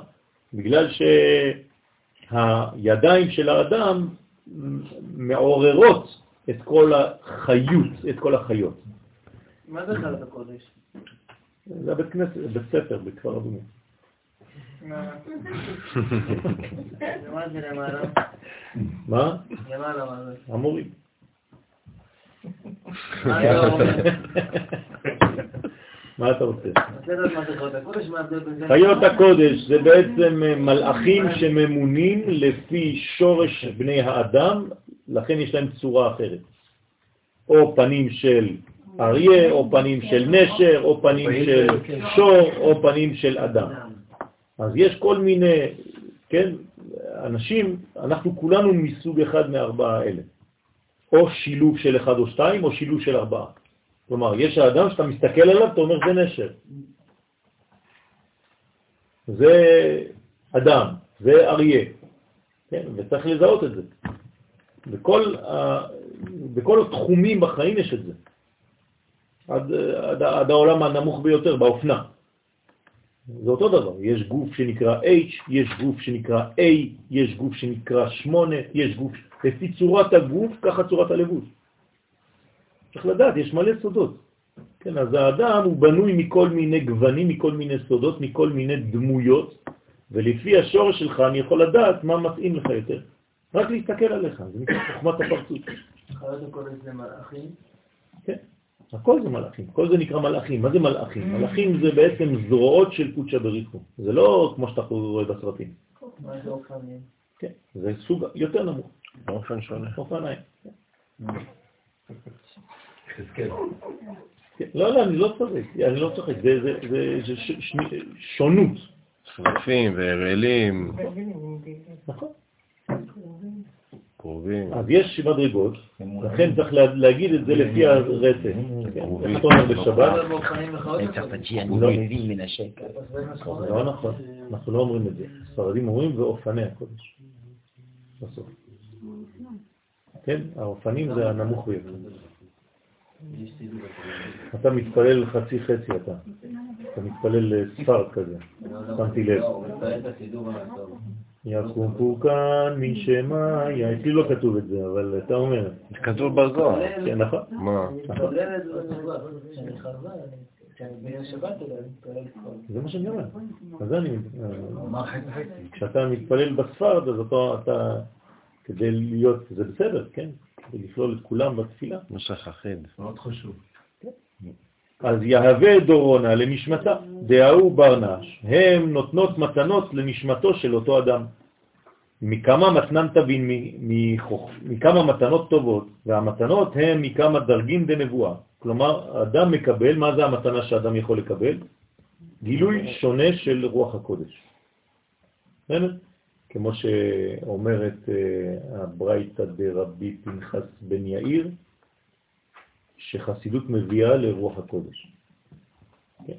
אז האדם שרוצה להיות בעל רוח הקודש צריך להתעסק, לעסוק בחסידות, כלומר להפוך להיות חסיד. ומה זה חסיד? נכון, נכון, אז הגמרא במסכת בבא קמא דף ל' אומרת שחסיד זה מי שעוסק במסכת אבות. אתם רואים, כל אחד מושך אותך למשהו אחר, כלומר בדרך ארץ.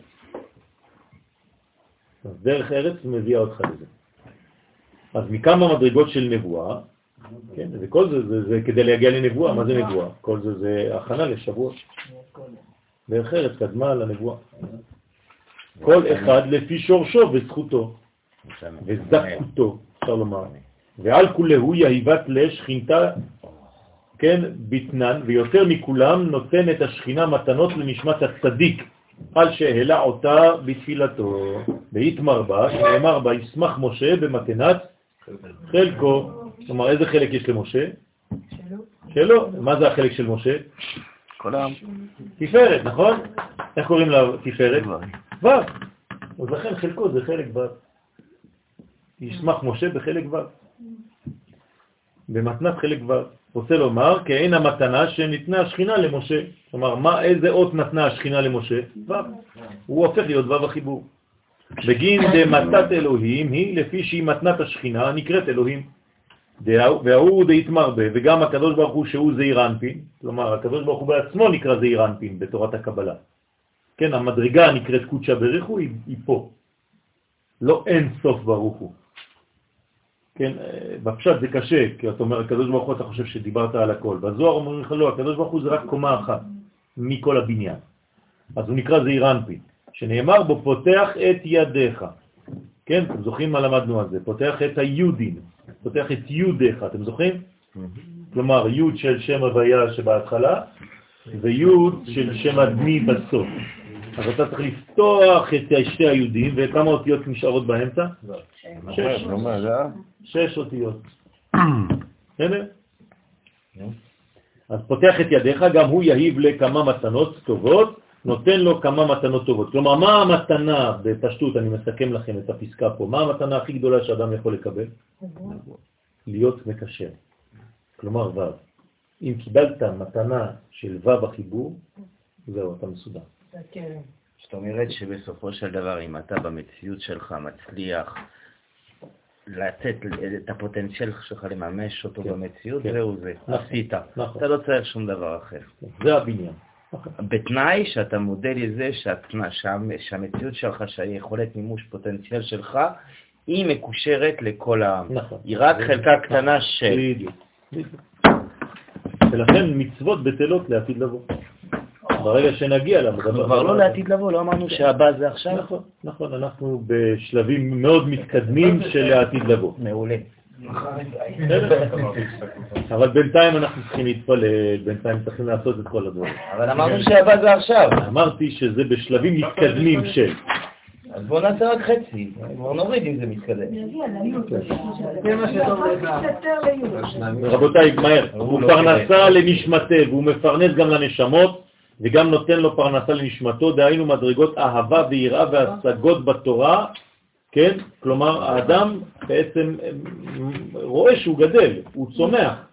יש לו פריה וריביה מתוך כל הלימוד הזה, הוא רואה שהקדוש ברוך הוא נותן לו השגות ומתנות. כלומר, יש איזה מין אה, מנגנון אקספוננציאלי, כן? שתוך כדי שהוא עושה את הדבר, זה פתאום מכפיל את עצמו. זה לא צומח לאט לאט, ההדרגתיות הזאת, למרות שהיא הדרגתית, בפנים יש דילוגים. בסדר? למשל, אחד מכם ירדוף 100, ושתיים ירדפו רבבה. איך יכול להיות? היה צריך להיות 200. רבבה זה כבר 10,000. זה נקרא אקספוננציאלי. זאת אומרת שיש מין כפל פנימי, וכשאתה בעצם מתאמץ לעשות משהו, הקדוש ברוך הוא נותן לך הרבה יותר ממה שהיית אמור להשיג בכמות הקטנה שעשית. זה עוד מילה. מה? פרוגרסיבי. פרוגרסיבי. מה? אוקיי. וגם נותן לו פרנסה לנשמתו, דהיינו ממדרגות האהבה ויראה והשגות בתורה ובעבודה, לגוף, וגם נותן לו מזון הגוף. כלומר, בסופו של דבר, גם פרנסה גשמית וגם פרנסה רוחנית. למה? כי הקדוש ברוך הוא מלמד אותנו שאנחנו נכלול אחד. אסור להפריד בין העולמות. מה שקורה בעולם הפנימי צריך בסופו של דבר גם להתגלות כלפי חוץ. עד כאן לדף הזה, אנחנו נעבור לשם מ"ב, תשמרו את הדפים. כן, כן, בטח.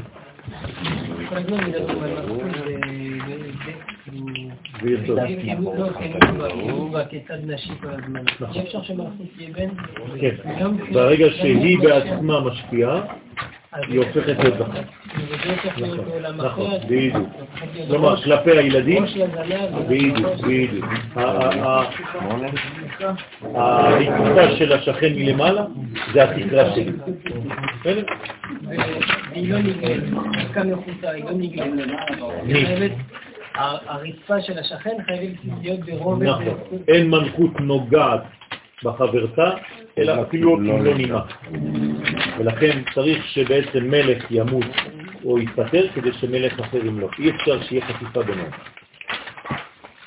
נכון? קח את זה. אה, חלקו את זה מהר. בכבוד, בכבוד. אה, לא, אמרת לי לפי הסדר. לא, חיות ואופני הקודש. הגענו בארבע. אנא, בכוח. סבבה. זה אופנים. אופנים זה המ- המלאכים הנמוכים ביותר. לא, זה מדרגה, זה- זה מלאכים שהם בתחתית העולם. לא, זה בדרך. המלאכים שהם המדרגה בכוח. הנמוכה ביותר של ה- לא, אבל לא. חס ושלום. מקבל שאומר לך בכוח, מקבל לא טוב. לא, שוב פעם, אני אומר לך, לא אומרים אופנים וחיות הקודש. חיות ואופני הקודש. אנחנו היינו בשניים שבוע שעבר. אנחנו לא אומרים ככה. לא באמת, בלי מה? אני וחוד הקודש מתנגדים קצת התוצאה.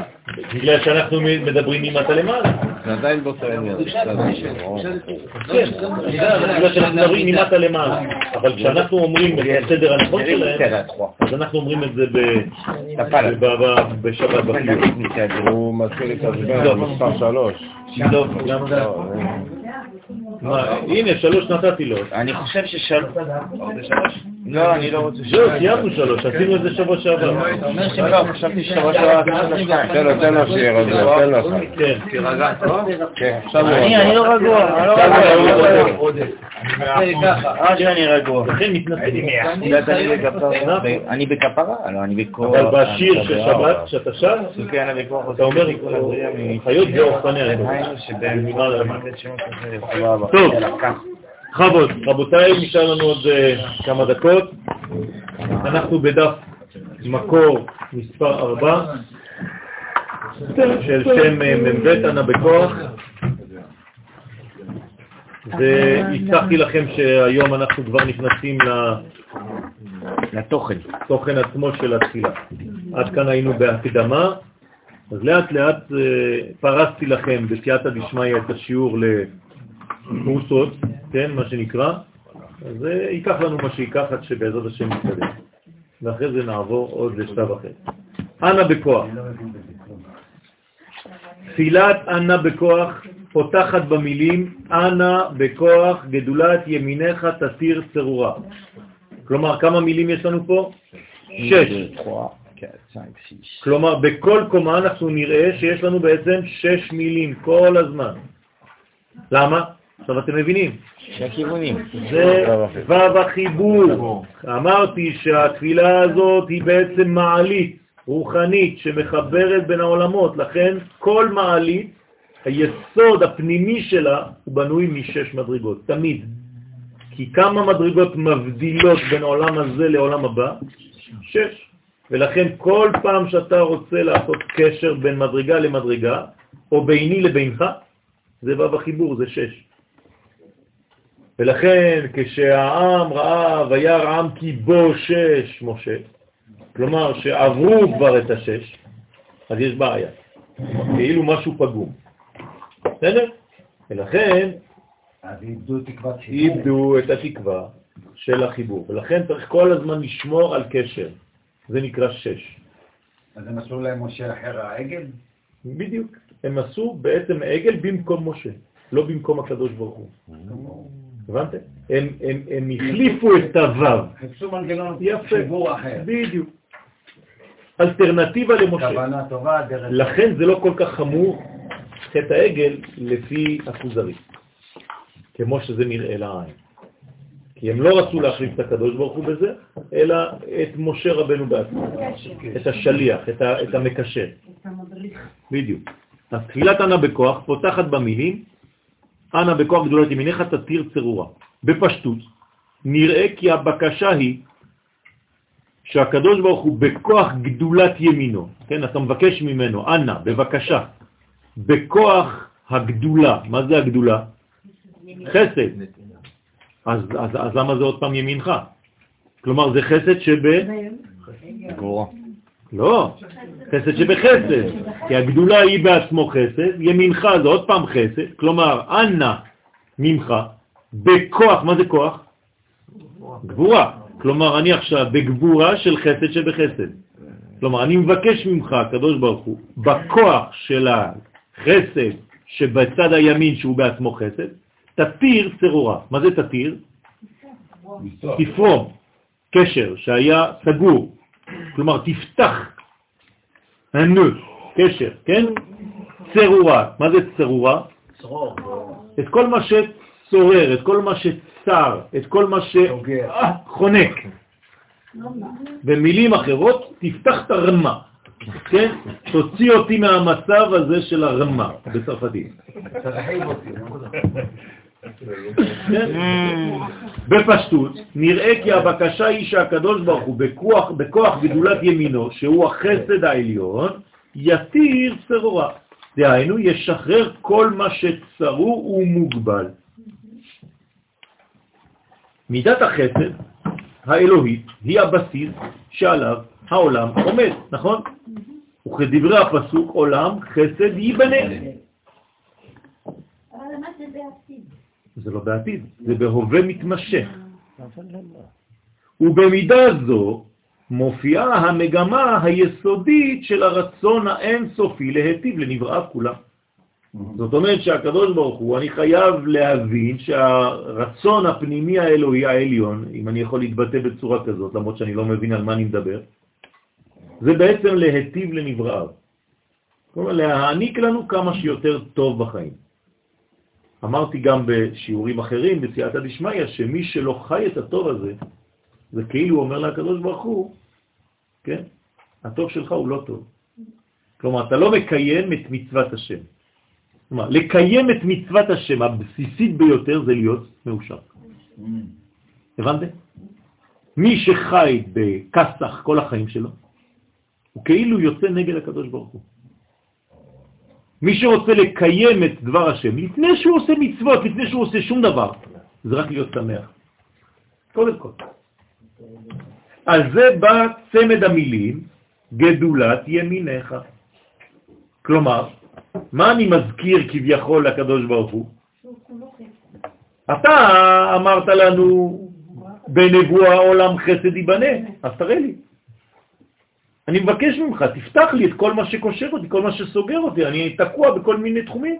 ובעצם זה שאתה מבקש שתראה לי, זאת אומרת שאתה כבר לא רואה את זה. נכון, אז אני רוצה דווקא לקיים את זה, אז אני אומר לו, תעזור לי אני יודע שזה בא ממך, כל הדברים. אני מנסה, אני מתאמץ, עובדה שאני אומר את זה עכשיו. אתה יודע, אתה יודע, אתה מבקש את זה, אתה יודע, אתה מרגיש, אתה חי. לא, אני לא מבקש שיודיע לי אם זה נכון מה שאני אומר לו. אני רוצה שהוא לא. יפעל בזה, שזה הפעולה, שהוא יעזור לי להיפתח מזה. אבל אם אתה במנגנון הזה, אתה כבר יפה. כנראה שאני לא במנגנון. אז בדיוק העניין. לא צריך לבקש את מה שיש לך כבר. אתה כן צריך לבקש, לפתוח את מה שיש לך סגור. נתתי לך מתנה, אם הוא הנה. תמיד כשנותנים לך מתנה היא סגורה. אמרתי את זה בתחילת השיעור. זה אותו דבר. כל מה שאנחנו מקבלים, מקבלים מהקדוש ברוך הוא בהתחלה, זה תמיד מתנות סגורות. תמיד. כן, אתה אמרת שאתה צריך להיות מאושר. אם אתה מבקש את העושר, סימן שאתה לא מאושר כרגע. חסר לך. לא, אתה רוצה להוסיף? למה עושר זה בלוק אחד? זה כל יום עוד קצת. גם עם א' וגם עם עין. מה זה להיות מאושר? זה חבילה? אתה לא יכול לבקש מה שיש לך כבר. למה לא? אתה מבין? למה לא? לא הגעת. לא. לא עוד הגעת. פעם, עוד פעם, יש לי שקית למעלה, שקית של עושר, בסדר? היא לא יורדת כולה עליי ביום אחד, היא יורדת, אך בצלם מתהלך איש, כל יום קצת. טיפה טיפה. אני אומר לקדוש ברוך הוא, תעזור לי לפתוח את המתנה שנתת לי, שהיא עדיין סגורה, ולקבל כל יום מהמתנה הזאת. בוודאי שאני צריך לבקש ממנו. המתנה סגורה, יש פה חבל כמו בלון, קשור, קשור, קשור, קשור. אם אני לא פותח את זה, אז יישאר כל הזמן בלון סגור. אני מבקש מהקדוש ברוך הוא, תעזור לי, כן, לפתח את מה שנטעת בי במולד כשנולדתי. נתת לי עשר מדרגות, תעזור לי לפתוח אותן בבקשה. זהו. גם תן לי לראות את האינסוף. כן, תן לי לראות את- היסוד הזה, לא את האינסוף, את האינסוף אני לא יכול לראות, אבל לפחות את עצמי. כן. על זה בא צמד המילים גדולת ימיניך. ולכאורה ישנה סתירה בין החסד המופיע כאן לבין יסודה של התפילה בכללותה הבנויה דווקא על יסוד הגבורה. אתם זוכרים, אמרנו בשיעורים הראשונים שאנה בכוח היא יותר מצד הגבורה. אז איך אתה פותח בחסד? כן? יפה. אז זה אתה חייב... אז אני חייב. לשאול את השאלה קודם כל. אם התפילה הזאת היא בגבורות, אז תמשיך, שיהיה הכל גבורה. ואיך תפילה כזו פותחת דווקא בנימה של חסדים, ולא רק בחסד רגיל, אלא בגדולתו של הימין, כלומר זה חסד כפול, כי אני אומר גדולת וימינך, כאילו פעמיים חסד, שיש בזה כפל חסדים. תשובה, אלא שהחסד חייב גבולות. אבל אמרנו שזה הגבורה שבחסד שבחסד. נכון, נכון. זאת אומרת שכדי לגלות את זה, אני חייב שיהיה בעצם מידתיות, זה צריך לעבור דרך צינור אותה גבורה. זה לא הפוך, זה לא אותו חסד. החסד שבחסד אולי שבגבורה, לא הגבורה שבחסד. כן, אבל פה אני... ש- נכון, אתה אפשר ממשיך לראות את זה בשני. הצדדים, אתה צודק, תלוי מאיזה זווית אנחנו מסתכלים, אבל בגדול, כן, המנגנון היסודי הוא חסדים, אתה צודק, ואנחנו מבקשים את המינון המתאים לנו, כן, כלומר הגבורה שמתאימה לאותם חסדים גדולים שהקדוש ברוך הוא רוצה להריק עליהם. גבורות קשרים. נכון, זה לא הפכים כמו שאנחנו חושבים, אלא זה דברים שחייבים להשלים אחד את השני. כמו זיווג. מה זה איש ואישה? זה השלמה. זה לא אחד במקום השני. אז אחד ועוד אחד שווה שלוש. אם אחד ועוד אחד שווה אחד, משמע אחד מת. בזוגיות. לא. אחד ועוד אחד שווה אחד זה שיטה לא שלנו. של שווה כן? לא. אם זה שווה שתיים, אז אין הקדוש ברוך הוא שם. אז אין, אין, אין, איפה, מה שבנית? שכינה ביניהם, לא, זה השלישי. אלא שהחסד חייב גבולות כדי להתממש בפועל. לכן גם אם הרעיון הראשון לברוא את העולם, כמו שאתה אומר בצדק, כן רבי אותי, קשור דווקא לרצון להיטיב, כנ"ל, הנה רגע הביצוע, למרות שהיסוד הוא חסדים, רגע הביצוע, תחילת הביצוע היא חייבת להיות בגבורה, חייב. כלומר, רגע הביצוע של הבריאה עצמה חייב להתלבש במידות מוגבלות, אשר תוכלנה להכיל ולהוציא לפועל את החסד המקורי. אם זה לא בא בצורה כזאת, זה לא יכול להיות. לכן איך מתחיל בעצם איזה שם מופיע בבריאה? אלוהים. דווקא. למרות שכל העולם זה חסד ייבנה. בראשית הוא ברא את אלוהים. מה? בבראשית הוא ברא את לא, אלוהים. זה חס ושלום מה שרצו להגיד לנו תלמי המלך, זה משהו אחר, אנחנו תרגמנו בצורה נכונה. אה, אלוהים ברא בראשית. ככה תרגמו כל החכמים, 70 החכמים שתלמי סגר בחדרים שונים. אתם יודעים למה הם אה, אמרו כולם את אותו פירוש? זה היה נס. לא, בגלל שהם ישבו כל אחד לחוד. כן. כלומר, כל אחד היה לו את החופש. לא, לא, לא צוחק, זה, זה אמיתי. כן, אנחנו אומרים שרצה הקדוש ברוך הוא לברוא את העולם במידת הדין. כן, נכון. ואז צירף מידת. נכון, זה, זה מה שהוא עשה, לא? לא. לברוא, לא חשב. המחשבה היא חסדים, הבריאה היא כבר דין. אבל בגלל שגם הדין בעצמו לא יכול להיות לבד, אז הוא שיתף גם כן חסדים בתוך הדין. הבנת? כי אין המשך, אחרת בורא אין נכון, אין המשך. נכון. יש אה, שיר שרומז לזה, זה- יש פסוק, אני הכותי לכם ברכה עד בלי די, ואז אומרים די, די, די, די, די, די. נכון. זה- זה גבינה. טוב, במילים שונות, נאמר שאין אפשרות השפעה כל עוד אין יכולת להכילה מצד המקבל. תמיד זה חוק. כלומר, למי הקדוש ברוך הוא נותן חוכמה? לחכם. למי הבנק נותן כסף? למי שיש לו. תמיד זה עובד ככה. החסד האמיתי דואג איפה? לכך שהשפעתו תתקבל בצורה נכונה שלא תזיק למקבל. זה הסוד. לא, זה לא חוכמה לקבל סתם חסדים. אם אתה, החסד שאתה מקבל הוא יותר מדי חזק בשבילך, אתה תשרף. חבל. החסד האמיתי מגביל עצמו ליכולתו של הכלי. אי לכך יש להבין הצורך להגדיל את הימין. הבנתם? כלומר, אני חייב להגדיל את הצד של הימין. מה זה להגדיל את הימין? גדולת ימיניך. הרי אמרתי עכשיו הפוך לכאורה. הייתי צריך להגדיל את הכלי. אז מה אני אומר? אני סותר את מה שאני אומר בעצמי. אה, גדולה של מצידו הוא צריך להגדיל, מצידי אני צריך... אה, פה יש, יש סוד גדול מאוד, רבותיי. הכלי הוא כלי. הוא צריך להרחיב את עצמו. אבל מי ייתן לו את הרעיון בכלל להתרחב? עצם זה שהאור בעצמו גדל. כלומר, אם הרב שלך נותן לך קצת יותר, קצת יותר ממה שאתה מסוגל להכיל, זה בסדר. למה? כי הוא כאילו גורם לך בכוח להתרחב. אבל אם הרב היה אומר, לא, לא, אני דואג רק לכלי שלו, אף פעם לא הייתם מתקדמים. אז זה סוד גדול שגנוז בחסד עצמו, שנותן כוח לגבורה להגדיל את הכלים שלה. בואו נראה את זה. והלא, הוא אינו משפיע, אלא לפי יכולת המקבלים לקבל. אז הנה אני שואל את השאלה, ואם יגדל כוחו של המשפיע, הרי שיש גם להגדיל כוח המקבל? אז מה אתה אומר לי, אנא בכוח גדולת ימיניך, כאילו אתה רוצה להגדיל את הימין? לא, תגדיל את הכלי.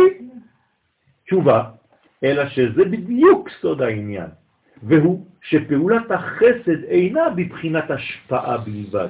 החסד זה לא רק השפעה, אלא שהיא, הפעולה של החסד, מכריחה כביכול את הכלי להתרחב, כדי להשתוות תמיד לכוח ההשפעה. אז הנותן הוא נותן, אבל קצת יותר תמיד ממה שהכלי יכול לקבל. זה בסדר. בדיוק.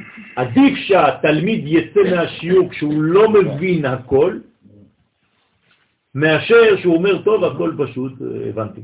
אז משהו בעצם- נשאר לי שלא הבנתי. אז בעצם בשבועות אני לא אקבל על פיו ההכנה שלי, אני אקבל יותר מההכנה שלי. תמיד. אז זה לא משנה כמה אני מתכונן, אני. בכל אופן אקבל. לא, זה משנה, כי אתה תקבל, במקום לקבל שתיים, תקבל 200. ובטח שזה תלוי, כמה הכנת את עצמך? כלומר, אם אתה עכשיו ב-200, אז הוא ייתן לך 201, אבל אם אתה 2, הוא ייתן לך 3. זאת אומרת שעל פי מה שאתה אומר, שיעור טוב זה שיעור שאני יוצא ממנו, שיש לפחות איזה דבר אחד שלא הבנתי. בדיוק. כלומר, דבר אחד שאתה עדיין אומר, וואי, אני חייב לעשות עבודה, כי, כי, כי הדבר, הדבר עדיין לא הכל תפס, יש משהו שחסר לי, זה מצוין. זה כמו לצאת מהאוכל, אומר הרמב"ם, היא כמעט רעב, לא שבע לחלוטין, לא שאתה עוד, עוד מזג אתה הולך להקיס. אסור לצאת מהשולחן בצורה כזאת. אומר הרמב"ם, אתה קצת רעב. זה הסוד. כן. הצפה זה כשבעצם האור רוצה יותר מדי לתת לכלי, ושהכלי לא נתנו לכלי את הזמן להתפתח. כשאתה אומר שהמורה נותן קצת יותר שיהיה חלק שהוא לא מבין, כן. זה מה שקוראים להגדיל את החיסכון כדי שיהיה יותר... כן, את הרגשת החיסרון, לא את החיסרון. את הרגשת החיסרון. הרגשת החיסרון. בדיוק. התלמיד, או לא חשוב, אנחנו מדברים בנושא רב ותלמיד, אבל זה אותו דבר, זה להביא את התלמיד למודעות של חסר לו. כלומר, היום איך אני רוצה לבנות את בית המקדש השלישי? אני צריך ללמד את עם ישראל שחסר לו.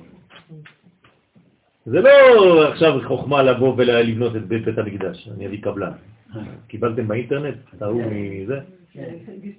הגיש תביעה לכל הבנקים בבית המשפט העליון, הוא ביקש מארבעה בנקים הלוואה של לא יודע כמה מיליארדים, 100 מיליון כדי לבנות את בית המקדש. רציני. הוא אומר שהוא קיבל נבואה מהקדוש ברוך הוא, צריך לבנות את המקדש, אז הוא הולך לבנק דיסקונט, בנק הפועלים, בנק הזה, אמרו לו, כנראה יש לך סינדרום ירושלים, רצו לאשפז אותו. טוב, יש הכל היום. כן. לו, תביא לו. כן. הלבנה היא גדלה. נכון, היא חייבת עכשיו, בדיוק, בדיוק, היא חייבת לעלות למדרגה אחרת. כלומר, אין סוף. אין סוף לדבר הזה, אין סוף למהלך. אבל היא מתמלאת באופן שלם? היא מתמלאת בקומה שלה היום. למשל, הכלי שלי מסוגל לקבל 30 cc. ברגע שקיבלתי את ה-30, מה אני עושה? אני מת. לא. אבל זה אומר שאין גמר עבודה. יפה, זה מה שאני אומר, אין סוף. אין סוף. זה בדיוק מה שאני אומר. אין סוף. למה? כי זה אין סוף, אנחנו מקבלים מהאין סוף. אם היה סופי, אז אתה מת. אפשר להגיד שהטקס שהיה על בסיס של נשים ביום העצמאות, זה... רמז לבניין של הנשים בגמר התיקון, כן. נכון, נכון, אנחנו עכשיו בסימן של בנות, נכון. נכון, כל העולם שלנו היום הוא על סימן נקבה. גם הזמן הוא זמן של נקבה. בשנת תש"ן הזמן הפך ממהלך שמשי למהלך ירחי. שבוע פעם ראשונה, פעם ראשונה. זאת אומרת שהשמש מסתובב, כדור הארץ מסתובב סביב השמש 365 ימים, כדי לעשות סיבוב אחד. בסדר? הירח זה עלייה וירידה, זאת אומרת פעמיים בחודש. זאת אומרת כמה פעמים יותר מזה? שתיים כפול 12 חודשים, 24. כלומר, המהירות של הזמן היום היא פי 24 יותר ממה שהיה משנת תש"ן. אתה תגיד לי, אבל השעון שלי הוא עובד תמיד אותו דבר. נכון.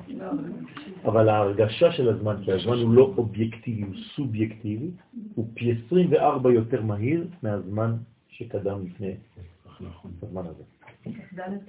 אז עברנו בזה. זה סוד שנתן לנו אחד מגדולי חכמי הקבלה שנקרא הרב אה, ריבק, שהיה גם צייר, אומן.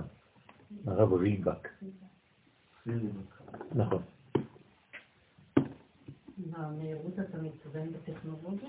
לא, אני מתכוון, אמרתי, בצורה של הספק בדיוק, של סל של מעשים, של מה אתה עושה עם הזמן שלך. אתה יכול להספיק פי 24 יותר ממה שהיה. היום לוקח לך חמש שניות עד שהדף יופיע לך בגוגל, לכן כבר עצבני, הראש שלך עושה כבר ככה. אני זוכר, בתחילת האינטרנט הבאתי פעם אינטרנט. אמרתי, תראו איזה יופי, לחצתי על כפתור, הלכנו, אכלנו, וחזרנו, אז הדף עדיין עוד לא הופיע. אמרתי להם, עוד מעט תראו, היום קורה לך דבר כזה, אתה סוגר כבר את מתקשר כבר לבזק, אה, אין לי גלישה, מה? הכל מיד עכשיו. זאת בעיה. בדיוק, בדיוק, בדיוק. אז לכן צריך מאוד מאוד להיזהר, כי הזמן שלנו משגע את האנשים, הכל עכשיו מיד. כן, זה מחמיר. נכון.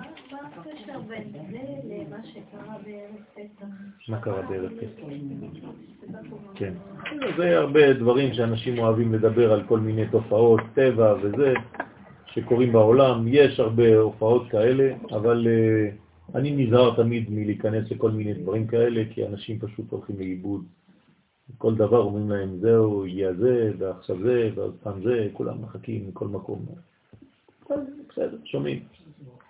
החסד הוא הטוב הפנימי המשכלל את כוח החיים בפיתוח יכולת הכלים להתרחב כדי להופיע בהם במינון בריא יותר ומתקן יותר. כלומר, ככל שאנחנו מתקדמים בחיים, נותנים לנו בעצם כלים חדשים. השלמתי את הכלי של אתמול, נותנים לי כלי חדש להיום. אז אף פעם אני לא גמור. אבל כל שלב שלי גמור. ואני משלים כלים, כלים, כלים. אז מה שהייתי אתמול בלילה, מי שהייתי, הוא כבר אחד אחר היום בבוקר. ובכך אנו עונים על השאלה, איך תפילה שהיא ביסודה שייכת לצד הגבורה, פותחת במילים הקשורות לחסד. והתשובה היא, כאמור, שבעצם כוחו של החסד פועל בגבורה. החסד פועל בכלים ומכשירם להיות ראויים לקבל את אורו. זאת אומרת, החסד בעצם גורם איזה מין, אה, כן, איך, איך, למה התרנגול קורא בבוקר? עכשיו, בשעה כזאת, למה? כתוב שיש איזה מין כוח של רוח, שדוק, כן, מתחת לכנפיים, כמו אש, ששורפת אותו מבפנים. מה זה אומר? איך קוראים לתרנגול? גיבור, נכון? גבר, נקרא גבר. אז אה, זה גבורה, זה דינים. כלומר, מי גורם לו לקרוא? החסד. אז יש לו איזה מין אש של חסדים שמעוררת אצלו את הרצון להתפתח עוד יותר. אז אנא בכוח גדולת ימיניך, מסביר הרב קוק זצ"ל, בעולת ראייה, עמוד א', סליחה, א', כרך א', בעמוד קנ"ז. ימין השם רוממה, כלומר ימינו של הקדוש ברוך הוא גדולה מאוד, היא למעלה מאוד. מעוז החסד ההולך ומתגלגל בעולם, כלומר, זה איזה מין השתלשלות, כי כל הספירות האלה, פה כבר לא רואים כלום על הלוח, אבל זה לא חשוב, זה ספירלה. אם הייתי רואה את הספירות מלמעלה, זה ככה, נכון? כתר, חוכמה, בינה, חסד, גבורה, תפארת, נצח, חוד, יסוד. כן, זה כמו DNA. ככה רואים את זה מלמעלה. אז זה הולך ומתגלגל בעולם ויסוד המגמה של כל ההוויה כולה, כי עולם חסד ייבנה. זאת אומרת שבסופו של דבר, מה הקדוש ברוך הוא מביא לעולם? רק חסדים, מרבה ומרבה ומרבה ומרבה. תגידו לי, אז מה, יום אחד זה ייגמר? לא. כי הכלי מתרחב יותר ויותר, כי החסד גורם לכלי להתרחב. גורם לו להרגיש את החיסרון. אמנם הימין יש לו גודל וקוטן, כלומר גם בימין יש גדול וקטן. הקוטן של הימין הוא כשהחסד נערך לפי איזו מידה מצומצמת של מקבל החסד. אז זה נקרא חסד קטן. כלומר, אני נותן לך בדיוק לפי הכלי שלך. עד כמה שיוכל סטה. אבל גדולת החסד, יש חסד אחר. יש סוג אחר של חסד. חסד שהיא מידת החסד הנותנת רוב טוב יותר מכדי המידה של המקבל. בדיוק מה שאמרנו, אתם רואים במילים של הרב קוק. כלומר, זה מין חסד שנותן לך יותר ממה שאתה יכול לקבל, באמת. איך? ואם לא יוכל סט רוב הטוב, הרי הכלי לא יכול לשאת את הכל. אז החסד הוא גדול כל כך, עד שמשפיע הוא בטובו גם כן יכולת ואומץ להכיל את קבלת הטוב והחפץ. אז הוא אומר לח... לגבורה, לכלי, אני אעזור לך גם להתרחב, אל תדאג. אני נותן לך יותר, אבל אני ארחיב לך גם את הכלי. כלומר, אני לא נותן לך גם רק כסף, אני נותן לך גם ארנק, שמתאים לשטרות החדשים שעכשיו נתתי לך. הבנתם? זאת אומרת שהקדוש ברוך הוא זה חסד אחר, זה חסד מסוג אחר. אז עכשיו למדתם עוד חידוש, יש שני חסדים. חסד שהוא נותן בול לפי הכלי, וחסד שהוא נותן גם יותר, וכשהכלי דואג ואומר אני לא יכול לקבל, הוא אומר לא תדאג, גם אני ארחיב אותך. כן. אבל למדתי אם יש אורות שהכלי לא יכול לקבל אותם, אז זה יורד לכניסות.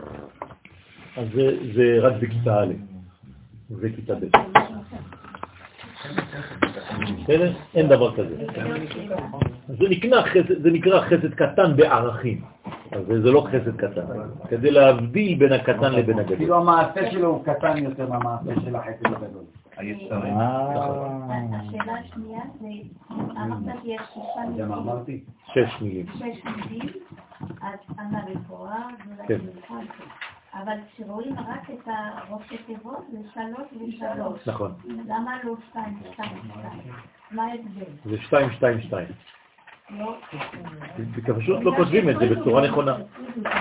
פשוט לא כותבים את זה בצורה נכונה. אבל זה כן, שני מילים. לא, לא.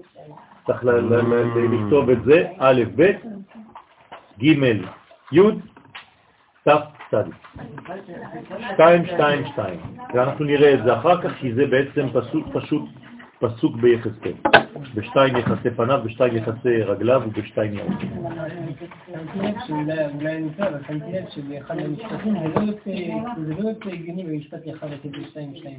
נכון, לא הגיוני בפשט. אבל צריך להבין אחרי זה, אחד אחד עכשיו אנחנו נפתח אותם, בעזרת השם. זה מה שהיא שאלה. לכן אמרתי שזה כתוב ככה. כי אנשים עשו לנו כבר חסד שכתבו לנו את זה. בסידורים שלפני 50 שנה לא היה כתוב לא זה ולא זה. גם רופא שיניים מה? שחסד יהיה לא טוב. נכון. מה זה חסד לא טוב? רק הגילוי שלו לא טוב. החסד הוא טוב. אין דבר כזה חסד שהוא לא טוב. כלומר, היסוד האמיתי שלי זה להתחתן עם אחותי. רק כשזה מופיע לעולם הזה, כן, היום זה כבר מקולקל. אבל אני מזכיר לך שביסוד האמיתי, כן, הילדים התחתנו ביחד. הבנים של אדם הראשון התחתנו ביחד, אם לא, לא היה עולם. אז ההופעה בעולם הזה היא מקולקלת. זה מה שאמר בעל שם טוב, זכותו תגן עלינו אמן, שהיסוד של החסד הוא תמיד טוב, רק בהופעתו הוא מתקלקל בעולם הזה. אבל זה עדיין נקרא חסד. כי, כי בעולם הזה צריך להשתוות למנגנון של העולם הזה. ולכן גם אם יורדים ערכים טובים מהעולם העליון, צריך לדאוג גם שהם יתלבשו בצורה נכונה ונאותה במציאות של העולם שלנו. בסדר? שבת שלום. חזק וברור. ברוך אתה ה' אלוהינו מלך העולם בורא נפשות רבות